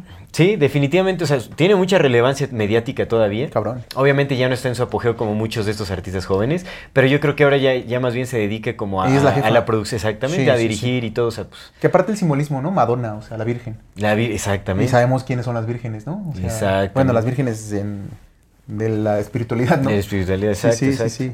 Entonces está muy raro y bueno, se sabe que Madonna también está vinculada con la mafia italiana y todo que bueno, de la mafia y la- sociedades secretas y todo ese asunto, pues trabajan en cosas Pues te digo, muy, es que, te- güey, cada personaje de estos da para un programa específico. Sí, por supuesto. Sí, no, no vamos a, a profundizar en, en todo esto, ¿no? Pero, eh, bu- bueno, no sé tú qué, qué otro simbolismo has encontrado. Es como el este Sam, Sam Smith, ¿no? También en, en su Pues es que, mira, reciente sí. participación en los Grammys, ¿o qué fue? Que también había como simbolismo satánico y todo eso. La cosa con los símbolos es que nosotros funcionamos otra vez, el ser humano símbolos, ¿no? Tú lo has comentado muchas Arquetipos, de veces. conciencias, como interpreta la realidad. ¿Cuál? No, fue en los Grammys Sam Smith. En los Grammys. En los Porque Grammys. estuvo Rihanna, fue la que estuvo en, En el Super Bowl. Super Ay, Bowl, siento ¿no? embarazadita. De rojo. De rojo diablo. Eh, sí, la, la cosa con eh, la simbología y la programación predictiva van de la mano. Recordemos que, por ejemplo, el MK Ultra lo que hacía es a través de, de traumas, y te hacen trauma, pero lo que te hacen también es exponerte imágenes para que tú asocies esas imágenes con ciertos disparadores, ciertos triggers en tu, en tu, en tu, en ti. Entonces, cuando vas expu- cuando estás expuesto a ciertos símbolos, símbolos que ya están cargados con ciertas intenciones, recordemos que el universo es mental. O sea, eso es, eso es, eso es, ¿no? Creo Sí. que el que lo quiera negar, pues, pues, qué triste que lo quiera negar porque pues se cierran a muchas posibilidades de creación. Pero el universo es mental. Sí. Y si el universo es mental, entonces todo funciona a través de esos signos, símbolos que creamos para darle forma a la realidad. ¿no? Claro. Sí, porque la, la interpretación de la realidad sucede en el campo de la mente. Exacto. Entonces, este campo de la mente, pues podría llamarse que también es el, el llamado campo mórfico, ¿no? La, si todo es un pensamiento enorme de eso que nos está pensando o esa que nos está pensando, cada pensamiento pues genera cierta energía que está cargada de cierta intención que está conectada con todo lo demás. Sí. A mayor pensamiento, a mayor voluntad, a mayor repetición, mayor energía, mayor potencialidad de creación tienes. Por eso es que cuando vas a manifestar, pues la programación es muy importante para la manifestación. O sea, Ujú. esto, es, esto es real, ¿no? Es es, real. es programación mental. Si no lo quieres ver con el tema de que el universo es mental y estas pinches cosas hippies de las que hablamos, simplemente entiende que es programación.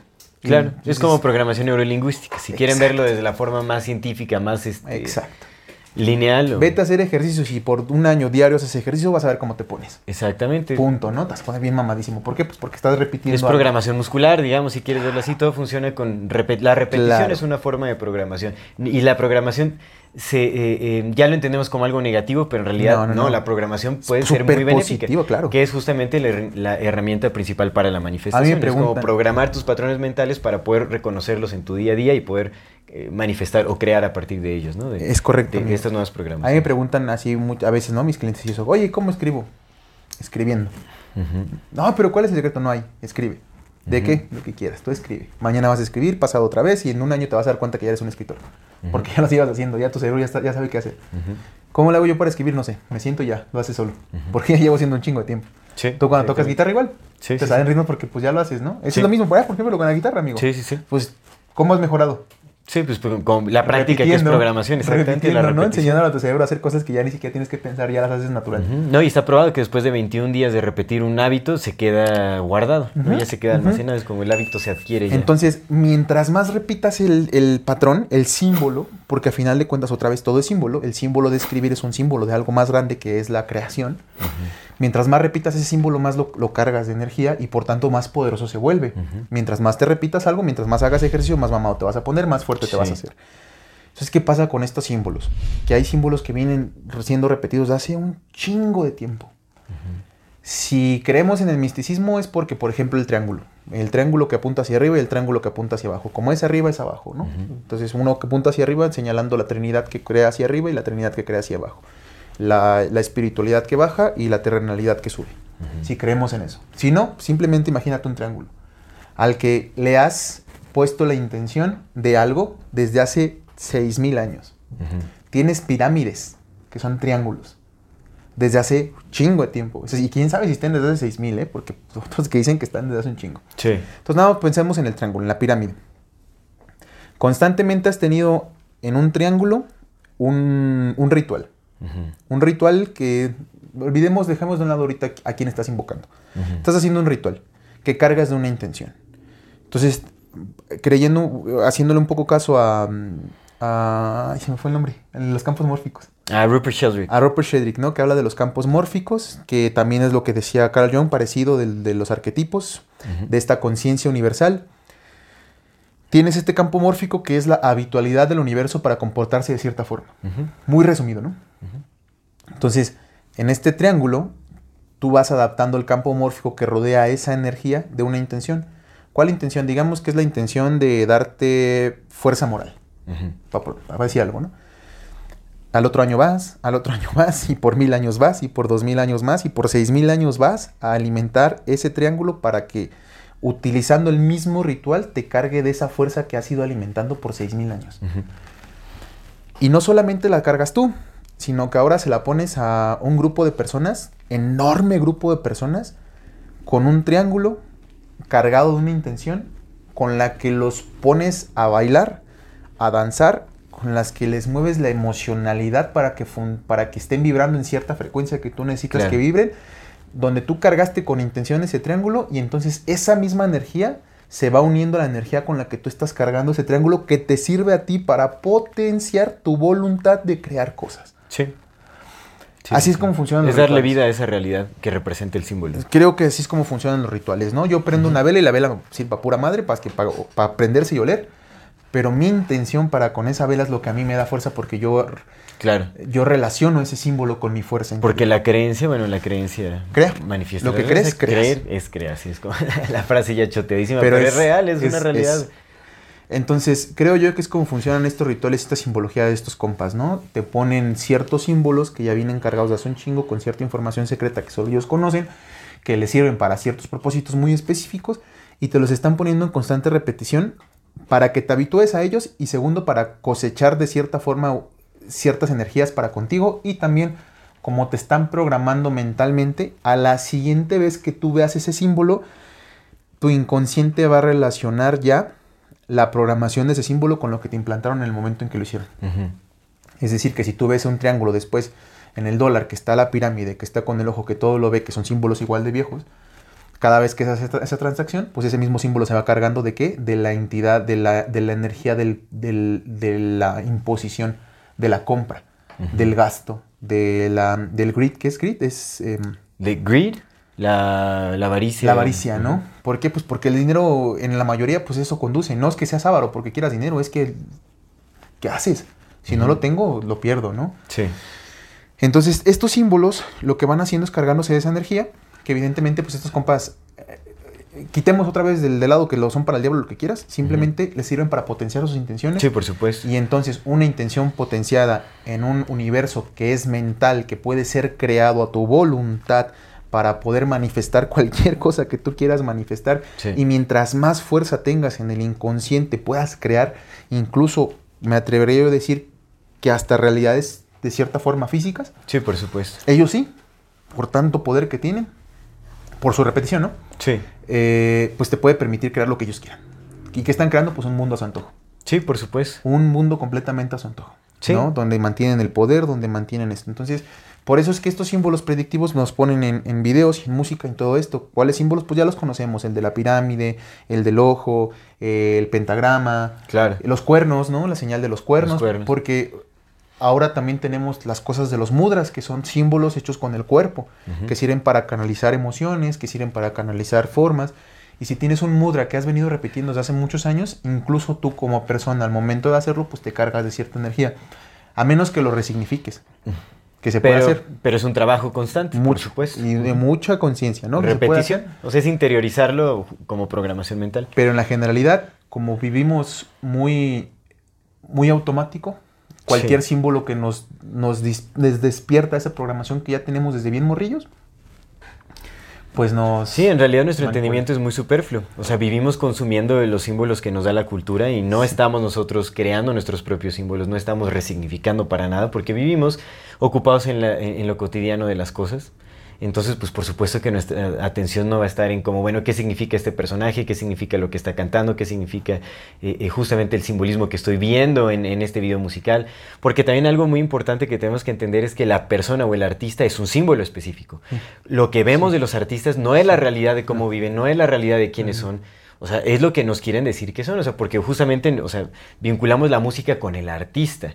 Por eso es que los íconos existen, Sí, los sí. ídolos, Sí, la idolatría. Sí, sí. Por eso es que los artistas, eh, eh, ta- tanto de la industria musical como de Hollywood, como de todas estas industrias de ídolos, exactamente, se han convertido en las aspiraciones de, de todo el rebaño desconcertado. O sea, ponte a ver qué es lo que se busca, incluso en la búsqueda de pareja.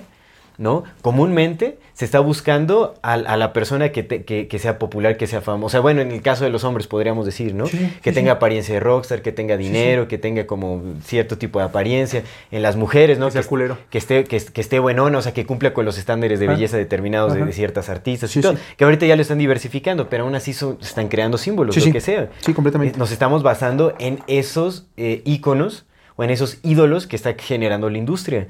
Porque hacia allá se dirige nuestra atención. O sea, ponte a ver lo que sucedió con Shakira y este, el Piqué y todo ese asunto. Shakira no se convirtió ahora, mm, no se reforzó aún más como un ícono de la feminidad Sí. actual por todo lo que pasó. Imagínate toda nuestra atención ahí, o sea, que todas las batallas eh, eh, eh, conversatorias o filosóficas en Facebook giran alrededor del conflicto de una pareja que se mueve en el medio, es, es absurdo, es tontísimo, lo mismo que pasó con Jenny Depp y todo eso, o sea, Sí, sí, sí. se está siguiendo ahí y, y esas son las referencias que tenemos para el constructo de, nuestra, de nuestras vidas, de nuestras aspiraciones. Es como yo quiero ser como tal persona. Como "Uy, ya viste la casa, ya viste esta, esta morra que anduvo con tales tipos. O sea, inconscientemente nos estamos programando para buscar eso en Es nuestras cierto, vidas. Es cierto. Entonces, cuando vemos a ciertas mujeres que son i- i- eh, eh, idolatradas o ciertos hombres que son idolatrados, es lo que estamos buscando en nuestras vidas, porque a eso nos enseñaron a buscar. Es lo que estamos esperando. Sí, sí, sí, completamente estoy de acuerdo. Fíjate, estaba, eh, hay una entrevista de una, una señora de los 60 que va a un, a un programa y le hace una entrevista de los 60 justamente hablando de eso, ¿no? Y la señora pues ya había estudiado todo esto de Laurel. Canyon y pues habla de que, güey, pues fue, fue para mí una gran decepción de ver que mis artistas y tal y tal, ¿no? Pero dice algo bien importante. Y lo que dice es que, güey, pues ahorita ya lo reconozco, que sí fui engañada porque en los 60s, cuando yo era joven, decidí rechazar a todas las propuestas de hombres buenos que llegaban a mí. ¿Y a quién me fui a buscar? Me volví promiscua y a quién me fui a buscar?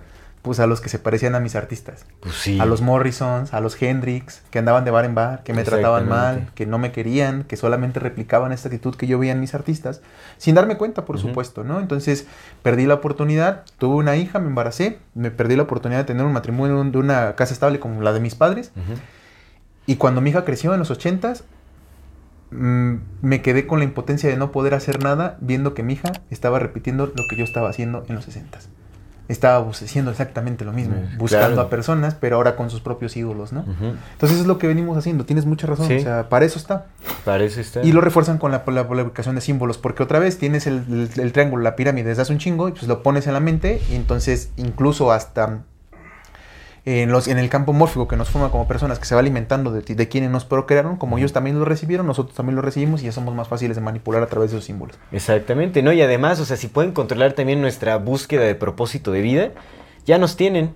Sí. Nos tienen en sus manos, porque ¿qué es lo que pasa? O sea, ponte a ver a todas las personas que quieren ser controversiales en redes sociales, por ejemplo. Están buscando fama. Sí. Y eso es, la fama, todo, todo, está, todo el mundo está buscando la fama. De cualquier forma, todos buscamos relevancia social, porque eso es lo que nos están enseñando que es lo que más tiene valor. Porque es aquellas personas que nos ponen así como que viven de la mejor forma, ¿no? Como todos esos artistas millonarios que pueden viajar, que tienen sus propias islas, que tienen sus fiestas. Oye, ¿no ese es un tema de conversación principal globalizado? No es una aspiración de vida, es como, ah, yo aspiraría, yo trabajo y me parto el culo en tres para poder este, sacar mi dinero y algún día tener una casa así, algún día tener una pareja así, algún día tener a mi familia así como estos cuates, vivir así tranquilamente, poderme ir a, a viajar a la playita, al all inclusive, o poderme ir a, a tener mi propia casa por aquí, por allá. Esas son, eso es lo que estamos aspirando y aspiramos a fama, porque cuando, uy, hay un chancecito por ahí de, de ser controversial y decir, no, yo, o sea, por eso todo el mundo somos. Todo el mundo en TikTok queriendo ser controversial y todo ese asunto es Sí como somos. querer resaltar. Oiga, por no ahí. aviente pedradas, pues tampoco que No, no, no. Mira, obviamente, mire, yo no voy a descartar que todos Sí, sí, tenemos, sí, tenemos sí. un reflejo de, de- de eso, porque pues imagínate la programación, Sí. o sea, por supuesto, yo también, yo como, como músico también en algún momento, esa aspiración fue demasiado em, tentadora. Sí. Decir, ah, pues yo quiero ser famoso y tal. Honestamente te voy a decir, o sea, mi propósito principal pa- para llegar como a, a esa recognición social era para poder meter ideas distintas, es como para acercar a la gente a la permacultura, para acercar a la gente como hábitos que contrarrestaran todo lo destructivo de la sociedad, pero aún así es una búsqueda por esa recognición colectiva, ¿me Sí, entiendes? sí, sí, amigo. Y todos, o sea, de una u otra forma lo tenemos porque sí estamos buscando esa relevancia en, en redes sociales, estamos buscando ese impacto como a mayor escala porque pues se nos ha, se nos ha hecho creer por muchísimo tiempo que ahí está La respuesta. la respuesta de la vida. Eh. güey. Ey. Que ahí ya se... Y bueno, ¿qué pasa cuando, cuando se, se cae el, el velo de estos artistas? Porque ya pues, la misma industria les, les tira el velo cuando ya no les sirven. Sí, claro. Es como est- viven en depresión, están súper jodidos, ¿no? Realmente su vida está llena de conflictos familiares, de conflictos sociales, no viven en paz, no tienen descanso, Sí. ¿no? Sí, sí, sí, sí. Esa es la realidad, pero lo que nos venden es otra cosa y lo que estamos buscando justamente por absorber todos estos, estos símbolos de vida, ¿no? Es justamente esa falsa idea de, de hacia dónde dirigir nuestro propósito. Completamente, güey. Y es que otra vez todos los que llegan al mainstream, todos los que conocemos así bastante, todos los artistas que conocemos de esa manera, pues están creados por ellos. Yo te lo he dicho muchas veces, ¿no? Que yo me compré completamente, yo era Bukowski, carnal. Sí, sí, sí. O sea, yo me la compré, güey, me la compré. ¿Por qué? Pues porque justamente eso te enseñan. Te enseñan que tus, tus artistas son esto, que el artista es esto, que tus ídolos son tal y que tus ídolos viven así. Por tanto, todo tu proceso creativo, porque todos tenemos un proceso creativo, lo vas dirigiendo hacia allá, porque pues es tu forma de ver el mundo, ¿no? Es lo que te enseñan, que es lo que tiene que ser. Entonces, güey, muchos, muchos, güey, muchos de, de mis compañeros artistas contemporáneos, carnal, nos compramos la idea de querer ser Bukowskis Mm. cabrón. ¿Sabes? El artista bohemio, el borracho, el drogadicto, güey, el que no le importan las mujeres, el que no te importas ni tú mismo, que estás metido en un oscuro hoyo de depresión, que no quieres salir de ahí, güey, que quieres algún día vas a pegar, porque así como Lukowski lo descubrieron a los 60, a ti también te pueden descubrir. Y es como de, güey, no, no va para allá, güey, no va para allá. La creación, creo yo que la creación más poderosa es la que da un sentido de comunidad, Sí, así es. más que un sentido de, de egocentrismo, ¿no? De, de egoísmo, de solamente soy yo. Pero tarda un chingo en verlo, güey. Y también te lo da, te lo da un chingo, güey, también el crecimiento que viene eh, acompañado de los años, de conocer buenos amigos, Claro, de la conversación, por supuesto. la conversación. Pero te va, la- los años te van dando cierta madurez, güey cuando aceptas la madurez, cuando quieres hacerte responsable, porque ¿qué es lo que sucede? Que como de niños, desde niños nos agarran y nos empiezan a manipular porque también a nuestros padres los manipulan de esa manera y ahora nosotros que somos padres vamos a hacer manipula vamos a manipular a nuestros hijos de, esta, de estas formas si lo permitimos. Crecemos con estas generaciones de niños que no, no aceptamos crecer, güey, porque nuestra infancia fue agarrada y, y moldeada de cierta forma y entonces tenemos estas generaciones de adultos niños. Y está más cabrón, porque es- estos adultos niños son los que están ahora formando las realidades. ¿Cuál es? La que ellos quieren. Entonces es un proceso bien cabrón porque esta programación que nos van, nos van dando, con la que nos van guiando hacia dónde tenemos que ir y hacia dónde tenemos que encajar, pues les funciona de maravilla. Sí. De maravilla. Porque sí lo hacemos, güey. Porque tienes toda la razón, sí lo hacemos, güey. Todos Sí. queremos ser el Johnny Depp con la Amber Heard. Todos queremos ser el Elon Musk.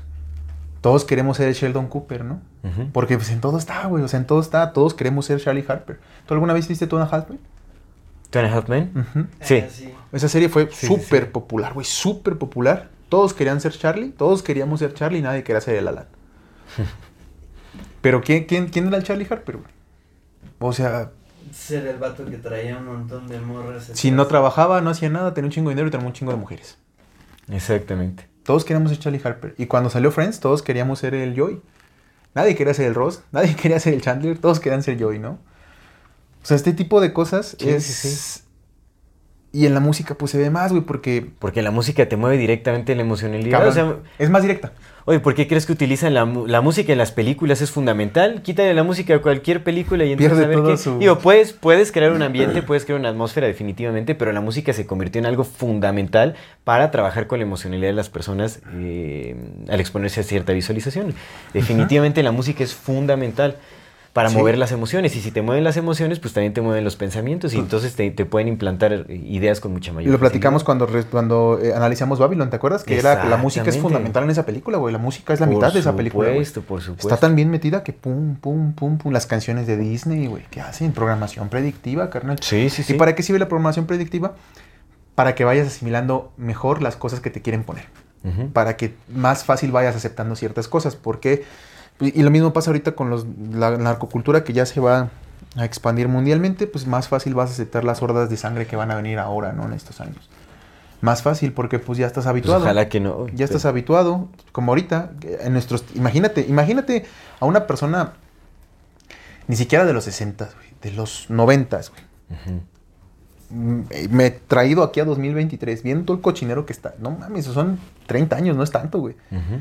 Pero es muy diferente cómo era en los 90 a cómo es ahorita. Hizo con los 90 ya había desenfreno. Ujú. Pero es muy, muy diferente. En los 90 todavía medio se acusaba a la Madonna.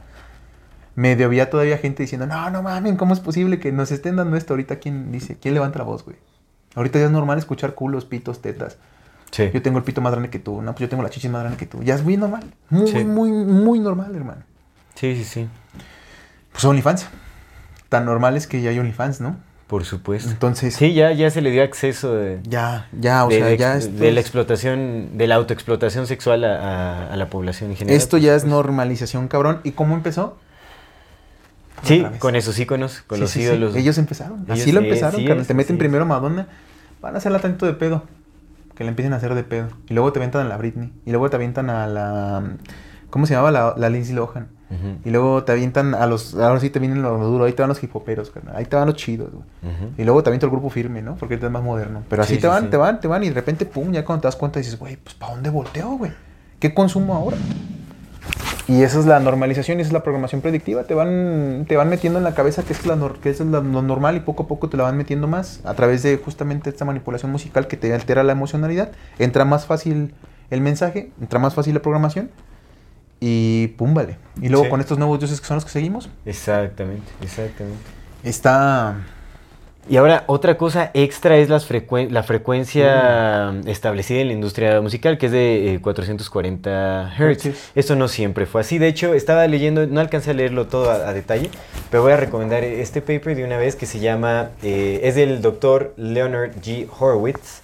Que bueno, también hay que, o sea, Horowitz es un apellido sabido eh, eh, cripto judío, digamos, o neofenicio. Que no hemos entrado en ese tema, ¿eh? Porque también Sí, es un también es todo un- exactamente. tema, carnal. Pero mira, perro. este paper se llama Musical Cult Control, o bueno, eh, control de culto musical, la, mm, las fundaciones de los Rockefeller y la guerra de la conciencia a través de la imposición de el Estándar 440. del estándar 440, del tuning, el, de la afinación de 440. Sí, bueno, Musical Cult Control, the Rockefeller Foundations, War on Consciousness through the imposition of eh, four- uh, 440 Hz standard tuning. Pues ahora lo que argumenta este cuate es que, bueno, él sí hace, la verdad es que está, está bien escrito este paper, o sea, sí hace como un análisis histórico sobre los vínculos de, de los, de los bancos de, de los Rothschild financiando a la Fundación Rockefeller, o sea, los Rothschild y los Rockefeller han trabajado juntos por mucho tiempo. No, habla justamente como de esta, eh, pues de, de, de, eh, sí, de cómo estas familias han trabajado como para moldear distintos aspectos de la cultura. De hecho, este doctor eh, ataca, ha atacado también en varios papers y varios libros a la industria farmacéutica y todo ese asunto. Entonces, pues tiene cosas de, que, que le dan cierta credibilidad porque pues se ve que son muy ciertas. De hecho, eh, creo que de este paper se agarraron también como para popularizar esta frecuencia como más eh, eh, armónica supuestamente, que es la de 432 Hz, que él al, al inicio de este paper, bueno, este enlace que voy a dejar, hace con un disclaimer diciendo que pues también rechaza que se haya popularizado esa frecuencia de 432 Hz como la frecuencia que más armónica y todo asunto, porque dice que todavía se tienen que hacer muchos estudios para determinar cuál es eh, la frecuencia más adecuada. De hecho, él promueve la frecuencia de, em, eh, en la nota de La de 444 Hz, que es el equivalente al Do de 528 Hz. Él promueve más esa, esa frecuencia, como más, eh, más armoniosa. Y, pero dice que justamente no ha habido el financiamiento adecuado para poder eh, concluir cuál es la frecuencia más eh, benéfica, Para el ser digamos, humano. para el ser humano, justamente porque la industria está tapando cualquier oportunidad para que esto se pueda lograr. Entonces, digamos que eh, entre la Primera y Segunda Guerra Mundial, en los años 30, comenzaron eh, justamente los Rothschild financiando a la Fundación Rockefeller, contrataron a expertos en materia de, de sonido, de audio y todo este asunto, para encontrar qué frecuencia eh, se establecería en la industria musical para crear histeria masiva y control de las masas, específicamente como una, la, la música como una herramienta El bélica. Exacto, eh, como una herramienta bélica. Y eso fue hasta que en, el, en 1939 eh, se oficializó ya la, la frecuencia de, de 440 Hz porque se comprobó que esa era la que creaba mayor desarmonía en, en el, en el ser humano. Y se estableció, la, la BBC fue quien es- Hijo de ofi- esos hijos de la oficializó, chingada, quien oficializó esto, esto un programa como la... de esos cabrones. Pokémon nos lo dijo, Deberíamos. no le hicimos caso. Con Jigglypuff. Pues ellos, este, sí, fueron quienes lo establecieron en la industria musical, o sea, lanzaron el comunicado oficial de que 440 Hz sería la frecuencia establecida en todas las canciones eh, lanzadas así Sí, sí, a sí, nivel sí, mundial, sí. cuando antes era 444, que era una frecuencia más, mucho más, Más armónica, o sea, que, que- ajá. Este es un mensaje para las personas que nos ven y nos escuchan. En la infinita brevedad del ser. Yo soy Aldo Acra Yo soy César Jordán. y este es un video para invitarte a que te unas al contenido exclusivo que tenemos preparado para ti. tendrás acceso a videos privados, Escenas detrás de cámara. cámaras y bloopers. Podrás ver los episodios antes de ser publicados, recibirás regalos exclusivos por parte del equipo de Amor Fati y 145. y muchas sorpresas más. ¿Qué esperas? Únete al contenido exclusivo de Amor Y Fati. en la infinita verdad del ser. Hasta luego. ¿Han visto la película de eh, Amigos, Música y Fiesta? Con Zac Efron. Ajá. ¿Dónde Este Samuel güey es es DJ? Sí. En donde él explica como Ah, sí, del los beat, ¿no? del corazón, que los BPM son este para cuando, o sea, que tienen diferentes ritmos en, en, Sí. la, en la noche y cuando ya estás como en el éxtasis de esa de la Que le suben el beat, cosas así, ¿no? Te Sí. ponen el beat a, el beat a 112 eh, beats, beats por este Por minuto. por minuto y ese es el latido del, del corazón entonces vas vas as- vas causando simetría entre el corazón y la la música va causando simetría entre los latidos del corazón con el- los BPMs y entonces gener- genera sinergia entre las personas y la música para que pueda sentirse una atmósfera totalmente Simón. funcional. Simón.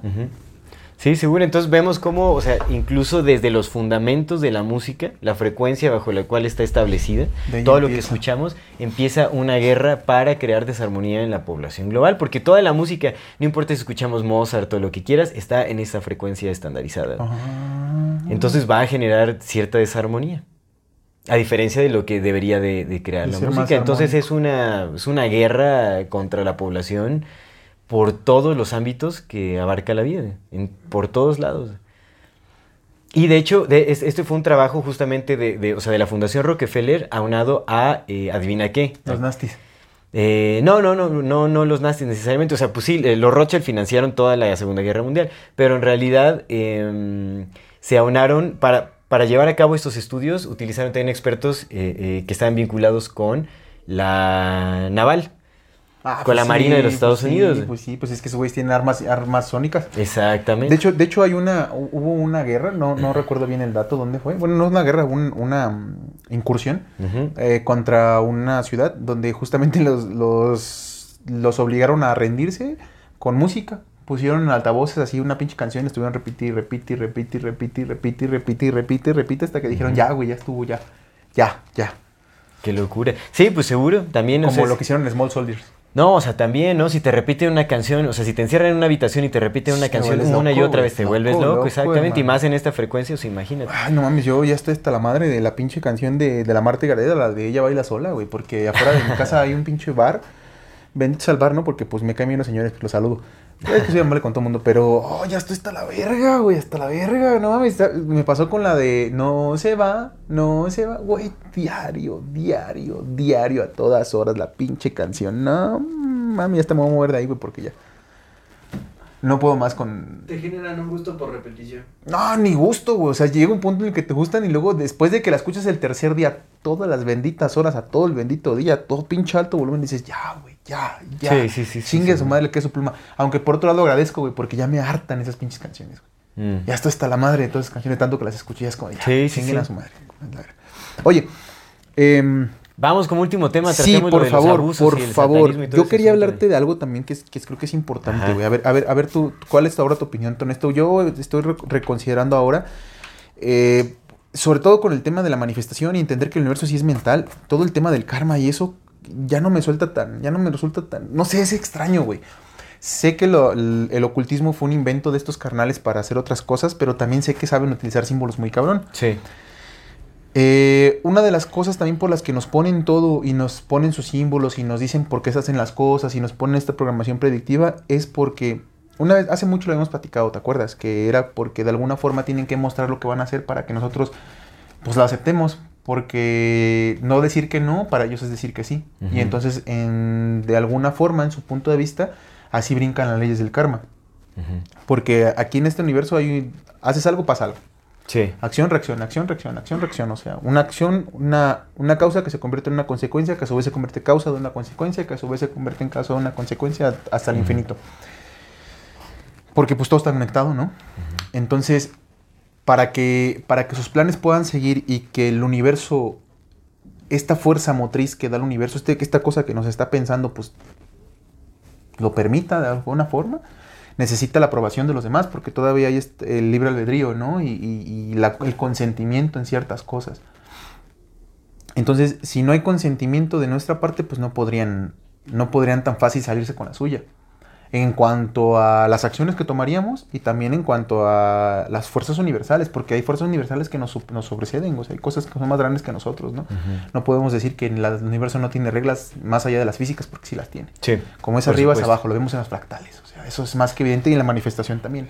Sí, el universo no. crea, nosotros creamos. Se ve, se ve también, ¿no? O sea, como la copa de, de- de los árboles es equivalente a la profundidad de la raíz y, o sea, Sí, se ve, se los ve. fractales, carnal, ¿no? La, el- la Por proporción supuesto. áurea, por ejemplo, ¿no? Entonces, esta idea de que al mostrarnos lo que, los, lo que van a hacer en música, en videos, en películas, en las noticias, en todo, y nosotros no hacer nada por ello, no, pon- no ponernos, pues estamos dando nuestro consentimiento y por tanto sus acciones se liberan de esta regla del karma. Mm, por ponerle un nombre, ¿no? De esta regla de que va a haber una consecuencia a lo que hagan. Entonces se la brincan al momento de que uno acepta. Es como Sí, esta idea de que la culpa no es del indio, sino del que lo hace compadre, ¿no? Así. Exactamente. Esa es, su, esa es su manera de ver el mundo. Exactamente. La Pues culpa sí, no es es- nuestra, tal vez- tal vez no es dicen como- nada. Sí, cuando tienen nuestra aprobación, nuestra aceptación, entonces pues es como ya no son ellos, sino somos nosotros. ¿Para qué no hace nada? No, Yo se lo estoy mostrando Yo ofrezco, ustedes consumen. a través de un chingo de escondimiento, güey, pero lo pone, ¿no? Sí, como de, no, yo te dije en el minuto 12 de la canción de Rihanna que yo te iba a matar. Ujú. Su chingada madre, la Rihanna tiene un chingo de canciones, ¿cómo madre voy a... ¿No? ¿Sabes? O Sí, sea, sí, sí. No juegan limpio, pues. Sí, no, Pero no, no- no, no lo quieren hacer, o sea, no, es, la manipulación más turbia que puede haber, por supuesto. Pero pareciera ser que lo hacen por eso. O Una, una de las formas, otra de las cosas por la que lo hacen es por eso. Sí. Para, para con nuestro consentimiento poder hacer lo que ellos quieran. sí, sí, Como exactamente. yo te lo estoy mostrando, güey, te estoy diciendo que estoy haciendo esto, te pongo películas, te hago esto y esto y este pedo y tú Ahí está. eres el que no está haciendo nada, carnal. Es cierto, es cierto. Entonces, como por ese lado funciona esta... Y eso es lo que yo quería platicar contigo, güey. ¿Qué, qué, ha- qué- qué opinas ahora a la, a la vista de todo esto, güey? De la idea de que estos cabrones sí son grandes eh, sacerdotes, ¿no? Grandes, eh, grandes sacerdotes oscuros. Porque aunque el ocultismo haya sido inventado para, para apariencia por estos compas, pues sí conocen ciertas reglas. de cómo funciona el universo y tienen más conocimiento, profundidad de cómo funcionan estas reglas del universo, por eso pues que manifiestan de otras maneras. Y a mí me dice muy interesante la opinión de este autor porque lo que dice es que, ok, mira, el cristianismo lo simplifica, muy cabrón, que dice, ah, es que el diablo lo hace todo. Pero no es así, más bien, lo que él ve como satanismo y se me hizo muy interesante, dice, nos- la realidad es que el universo todo, todo forma parte de una sola red. Entonces cada, cada experiencia es una experimentación de esa red, pero todo está conectado, ¿no? Todos somos parte de ello mismo, entonces si falta el respeto es falta el respeto a todos, falta el respeto a ti. El satanismo, por el contrario, es pensar que solamente importas tú. Que tu voluntad es lo único que importa. Es lo que decía el Aleister Crowley. Haz lo que la, lo- hacer lo que la voluntad determine es la regla más importante de la ley. Mm. Lo que la voluntad, lo que decía Nietzsche, el superhombre es el que hace sus cosas por voluntad sin importar si son buenas o son malas, porque no existe bien, más allá del bien y el mal, simplemente la voluntad de querer hacer las cosas. Entonces lo que dice es que el satanismo, más allá de una, de una entidad, Es una intención, es una intención. claro. Pero lo que él dice es que evidentemente pues hay, hay energías que, que nos, que hay otros reinos, hay otras energías, ¿no? Hay otros, sí, por supuesto, y pues sí, sí, claro que hay otras cosas que nosotros no vemos y no experimentamos y las hay. Entonces lo que dice es que utilizan estas energías como para poderle dar más fuerza a sus intenciones y poder crear. Ya no Sí. terminé de leer más cuál era su opinión acerca del satanismo, porque ya no me alcanzó el tiempo. Pero al menos Claro. en esa primera parte, a mí se me hizo interesante ver el satanismo ahora desde otro punto de vista, ¿sabes? Más allá de ver como una entidad a la que adorar, adorarse a sí mismos, adorarse a sí mismos, creerse a sí mismos los dioses, sin importar, sin, sin que les importe que la ley natural es que todos somos igual de importantes. Esa es su forma de ver el satanismo, ¿no? Y lo cargan con sus rituales, lo cargan con sus intenciones, incluso hasta lo cargan con sangre. Sí, sí, sí. Sí, yo también voy más por esa idea de que el, el verdadero Satán es esa intención que impulsa la agenda y los intereses de estas personas. O sea, es- o sea, podemos ver las intenciones como entidades también, porque pues al final es energía en movimiento. Entonces definitivamente creo que, o sea, yo voy más por ese lado, que sea como esta eh, entidad con forma, ¿no? Así el diablo con cuernos. No lo sé, exactamente. No, o sea, no sé si sea eso específicamente. Y creo que muchos de los abusos y todo eso que llegan a decir que son rituales satánicos y todo ese asunto, creo que más bien todos los abusos que se viven en la industria son formas de justamente crear vulnerabilidad en los artistas que quieren impulsar Sí. como íconos y- o como sí, sí. ídolos. Sí, los Ultra. destrozan para exactamente manipular. Entonces creo que el abuso va muy específicamente a esta... em, a este trabajo de manipulación, de, de- creación de un personaje. Es como le destruyes la identidad a alguien a través del trauma y entonces tú ya puedes crearlo, lo llenas de lo que tú quieres para mostrárselo así al, al público en general, como pasó con Justin Bieber, ¿no?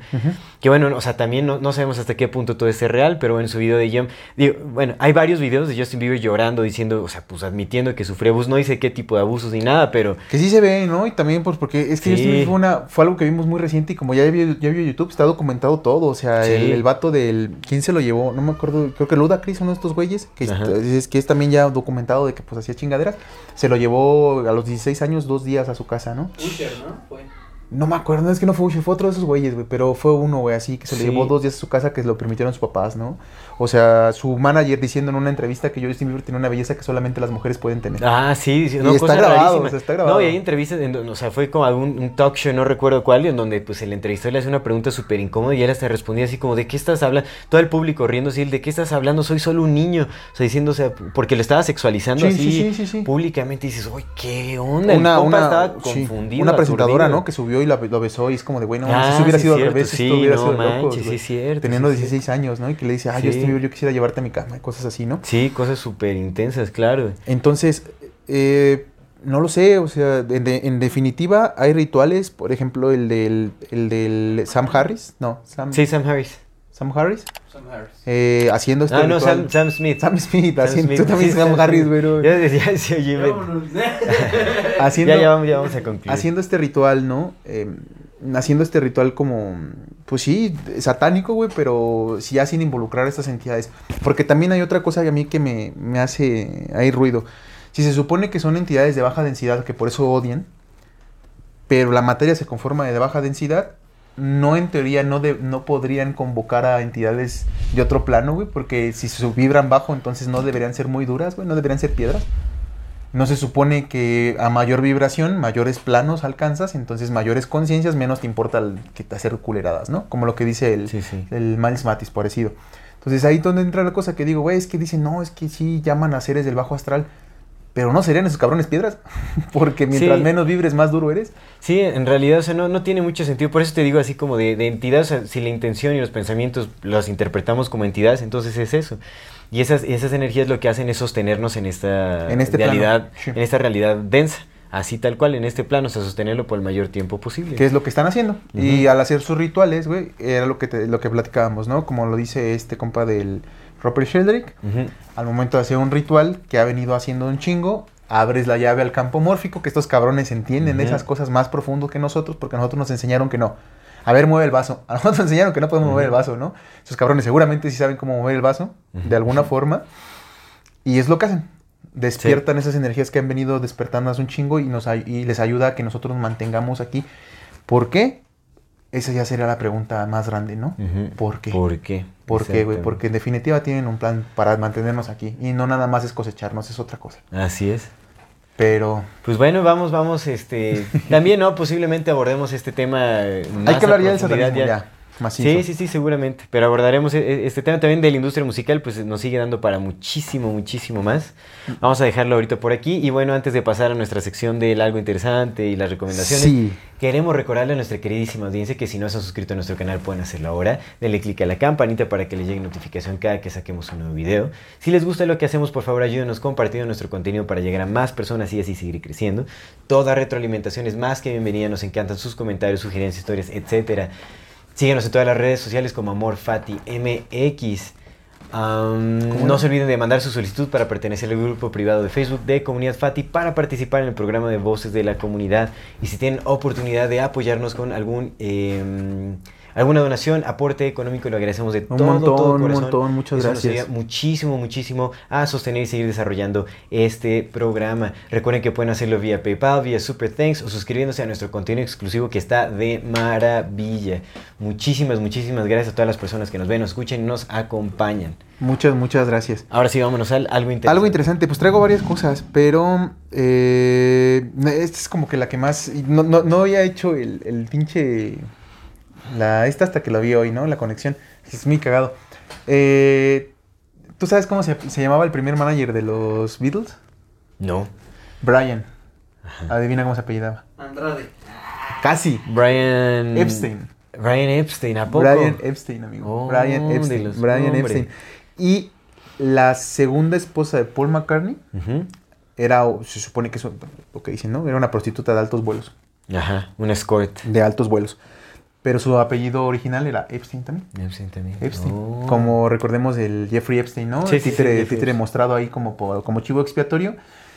eh, que se casó con Ma- Max Lane. No. Ghislaine Maxwell. Maxwell, Que sí. esos vatos son los que sí traían él. Los Sí, sí, Maxwell sí. eran los perros, perros pesados. Que tienen chingo que ver con el hecho de que, pues, las líneas femeninas son las que se esconden, ¿no? Sí, sí. El de Epstein fue el que dijeron, no, el Epstein es acá, pero la chingona era la, la Ghislaine. La Ghislaine. Pero Epstein, un más. Y loco. nada más como señalando que pongamos mucha atención en, porque la industria, en la generalidad, la industria musical, también la industria fílmica, pero ahorita hablamos de música, pues sí está dominada por criptojudíos. Sí, por supuesto. Casi Por supuesto. todos los managers, directores, productores macizos, macizos, son Criptojudíos. Sí, exactamente, sí. No Mira, mía. estará bien interesante también analizar como la perspectiva de Miles Mathis con varios personajes, porque pues para él todo, o sea, Elvis Presley no se murió, nada más lo, lo sacaron así como, o sea, todos son trabajos actores de la CIA, también Tupac también es un, un personaje de la CIA, oposición controlada. Que yo creo que eso No- güey sí no más le- sí, a los, a los negritos yo creo que sí es más fácil que los maten. Habrá que ver, o sea, él dice que todos, o sea, que todo es una puesta en escena. No, no he leído nada de él sobre Michael Jackson, por ejemplo, pero seguramente tendrá lo, lo Valentín mismo. Elizalde seguirá vivo, mi gallo de oro. Pues quién sabe. Ah, mi gallo de oro, ojalá siga vivo. Que sí sabes, ¿no? Que de, de- hasta podríamos hacer un programa especial de Michael Jackson, a ver qué show. Hay que hacer un programa especial de Michael No, Jackson. estaría interesante. Bien porque es, un tema muy, muy, muy peculiar. De ahí. los Beatles. También. Pero bueno, eh, vámonos a nuestras recomendaciones. Yo quiero recomendar dos canales que hablan sobre alimentación viva. Que por ahí vi que algunas personas querían como Nice, nice. unas recomendaciones de, de esa índole. Entonces, quiero recomendar el canal de YouTube del Instituto de Salud de Hipócrates, que está en inglés como The Hippocrates Health Institute. Así lo pueden Órale. encontrar. El director Brian Clement es, eh, la verdad es que es una genialidad porque él comparte todo, todo el conocimiento, así sin, sin o sea, todo lo que sabe lo comparte. Es, este, el, Instituto de, el Instituto de Salud Hipócrates está ubicado en Florida. Llevan años, años, años dedicándose a eh, aportar a la... eh, regeneración, digamos, de salud o a la mejora del estado de salud de las personas, ¿no? A través de, la- de- de- de terapias alternativas y utilizando la alimentación viva como fundamento. O sea, ayudan a las personas a que eh, puedan revertir enfermedades crónico-degenerativas. Lo han hecho con muchísimo éxito, hay muchísimos testimonios. Es eh, eh, tremendo el trabajo que hacen por ahí. Y también quiero recomendar mi canal de Prana Alimentación Viva. Ya lo, lo he descuidado por varios años en realidad. Hay varios videos eh, también en donde se explica cómo crecer germinados, el, el jugo de pasto de trigo, Ah, eh, ciertos principios de la alimentación viva y tengo pensado reanudarlo pronto. Entonces pues vayan ahí a Se Prana. Alimentación Viva. Hay algunos videitos que les pueden servir como para comenzar en, en este camino para mejorar su alimentación y yo más adelante estaré subiendo ¿En YouTube, nuevo amigo? contenido en YouTube. Ah, Prana. Alimentación Viva. Sí vayan, sí Así vayan, la neta. Recomendado, 100% recomendado del amor. Mírenme, dice. Pura alimentación viva. No, estaba comiendo bien mal estos días, pero ya, vamos a regresar. Hay que, hay que retomar, hay que, hay que retomar, sí, hay que retomar. Bien, amigo, qué buena, qué buena Sí, recomendación. sí. Mira, yo quiero recomendar, a- el autor que estoy leyendo se llama Mark Devlin. Ujú. El libro se llama Musical Truth, pero no quiero recomendar el libro, o sea, sí, pero Al más autor. quiero, ajá, eh, porque tiene un podcast que se llama Good Vibrations. Mm. Y entrevista, ya sabes, a todos los pinches conspiranoicos de alto pedorraje, ¿no? A la David Icke y así. Mm. Pero como me, gust- me gusta cómo el vato interpreta las cosas, siento que es un poquito más, eh, no tan, tan desapegado de la realidad. Siento que el vato busca como una manera de entender, de aterrizarlo justo, de decir, güey, pero ¿por qué no? Pues este güey no habló nada ni de reptiliano ni nada, o sea, simplemente de, güey, te digo que te decía, el satanismo es energía. O sea, intenciones culeras, pero intenciones a fin de Sí, cuentas. sí, sí. Entonces, Mark Devlin y su podcast Good Vibrations. Good vibration. Good Vibrations. Entonces, esa es mi Súper, súper, súper bien. Pues bueno, ahora sí Antes de irnos, sí, con los saludos. queremos enviar saludos a nuestra queridísima, queridísima comunidad Pati, como siempre. De YouTube, con mucho cariño, a Ana Regina VF, un abrazote. A nuestro amigo Juan Castillo Ramírez y a Ayesha Medina, un abrazotote. De Instagram, con, también con mucho cariño, a Ángela Yurani, con especial agradecimiento a Yarin León y a Gus BG. El y Gus. de Facebook, queremos enviarle saludos a... ¿Es el Gus? Es el Gus, es Ah, el Gus. qué chingón. Saludos al Gus. Saludos al Gus. Y de Facebook queremos enviar saludos a Polo Torres, a Luis Fernando y a Roberto Aguilar. Les mandamos un fuerte a abrazo. todas, todes y todos. Y como siempre también queremos mandar un saludo muy especial y un agradecimiento de todo corazón a aquellas personas que nos apoyan económicamente. Le mandamos un saludo eh, con mucho cariño a Diana Ortiz Vidaña. Muchísimas Diana, gracias. un abrazotote, por tu muchas gracias, apoyo constante, muchas muchas, gracias. muchas gracias. También le damos la bienvenida a las y los nuevos miembros del del contenido exclusivo. Exclusivo. Le mandamos un abrazo a Cecilia del Ángel, Cecilia, a un abrazote. C. Millán Tocayo, un abrazo. y a Jonathan de Jesús Penagos. Bienvenidos Jonathan sean Jesús, al contenido abrazo. exclusivo. Esperemos estén disfrutando muchísimo de todo lo que hay por ahí y vienen cosas tre- tremendas. muchas, muchas, muchas, muchas gracias. Y pues nada, esto es Amor Fati. En la infinita brevedad del ser. Hasta luego.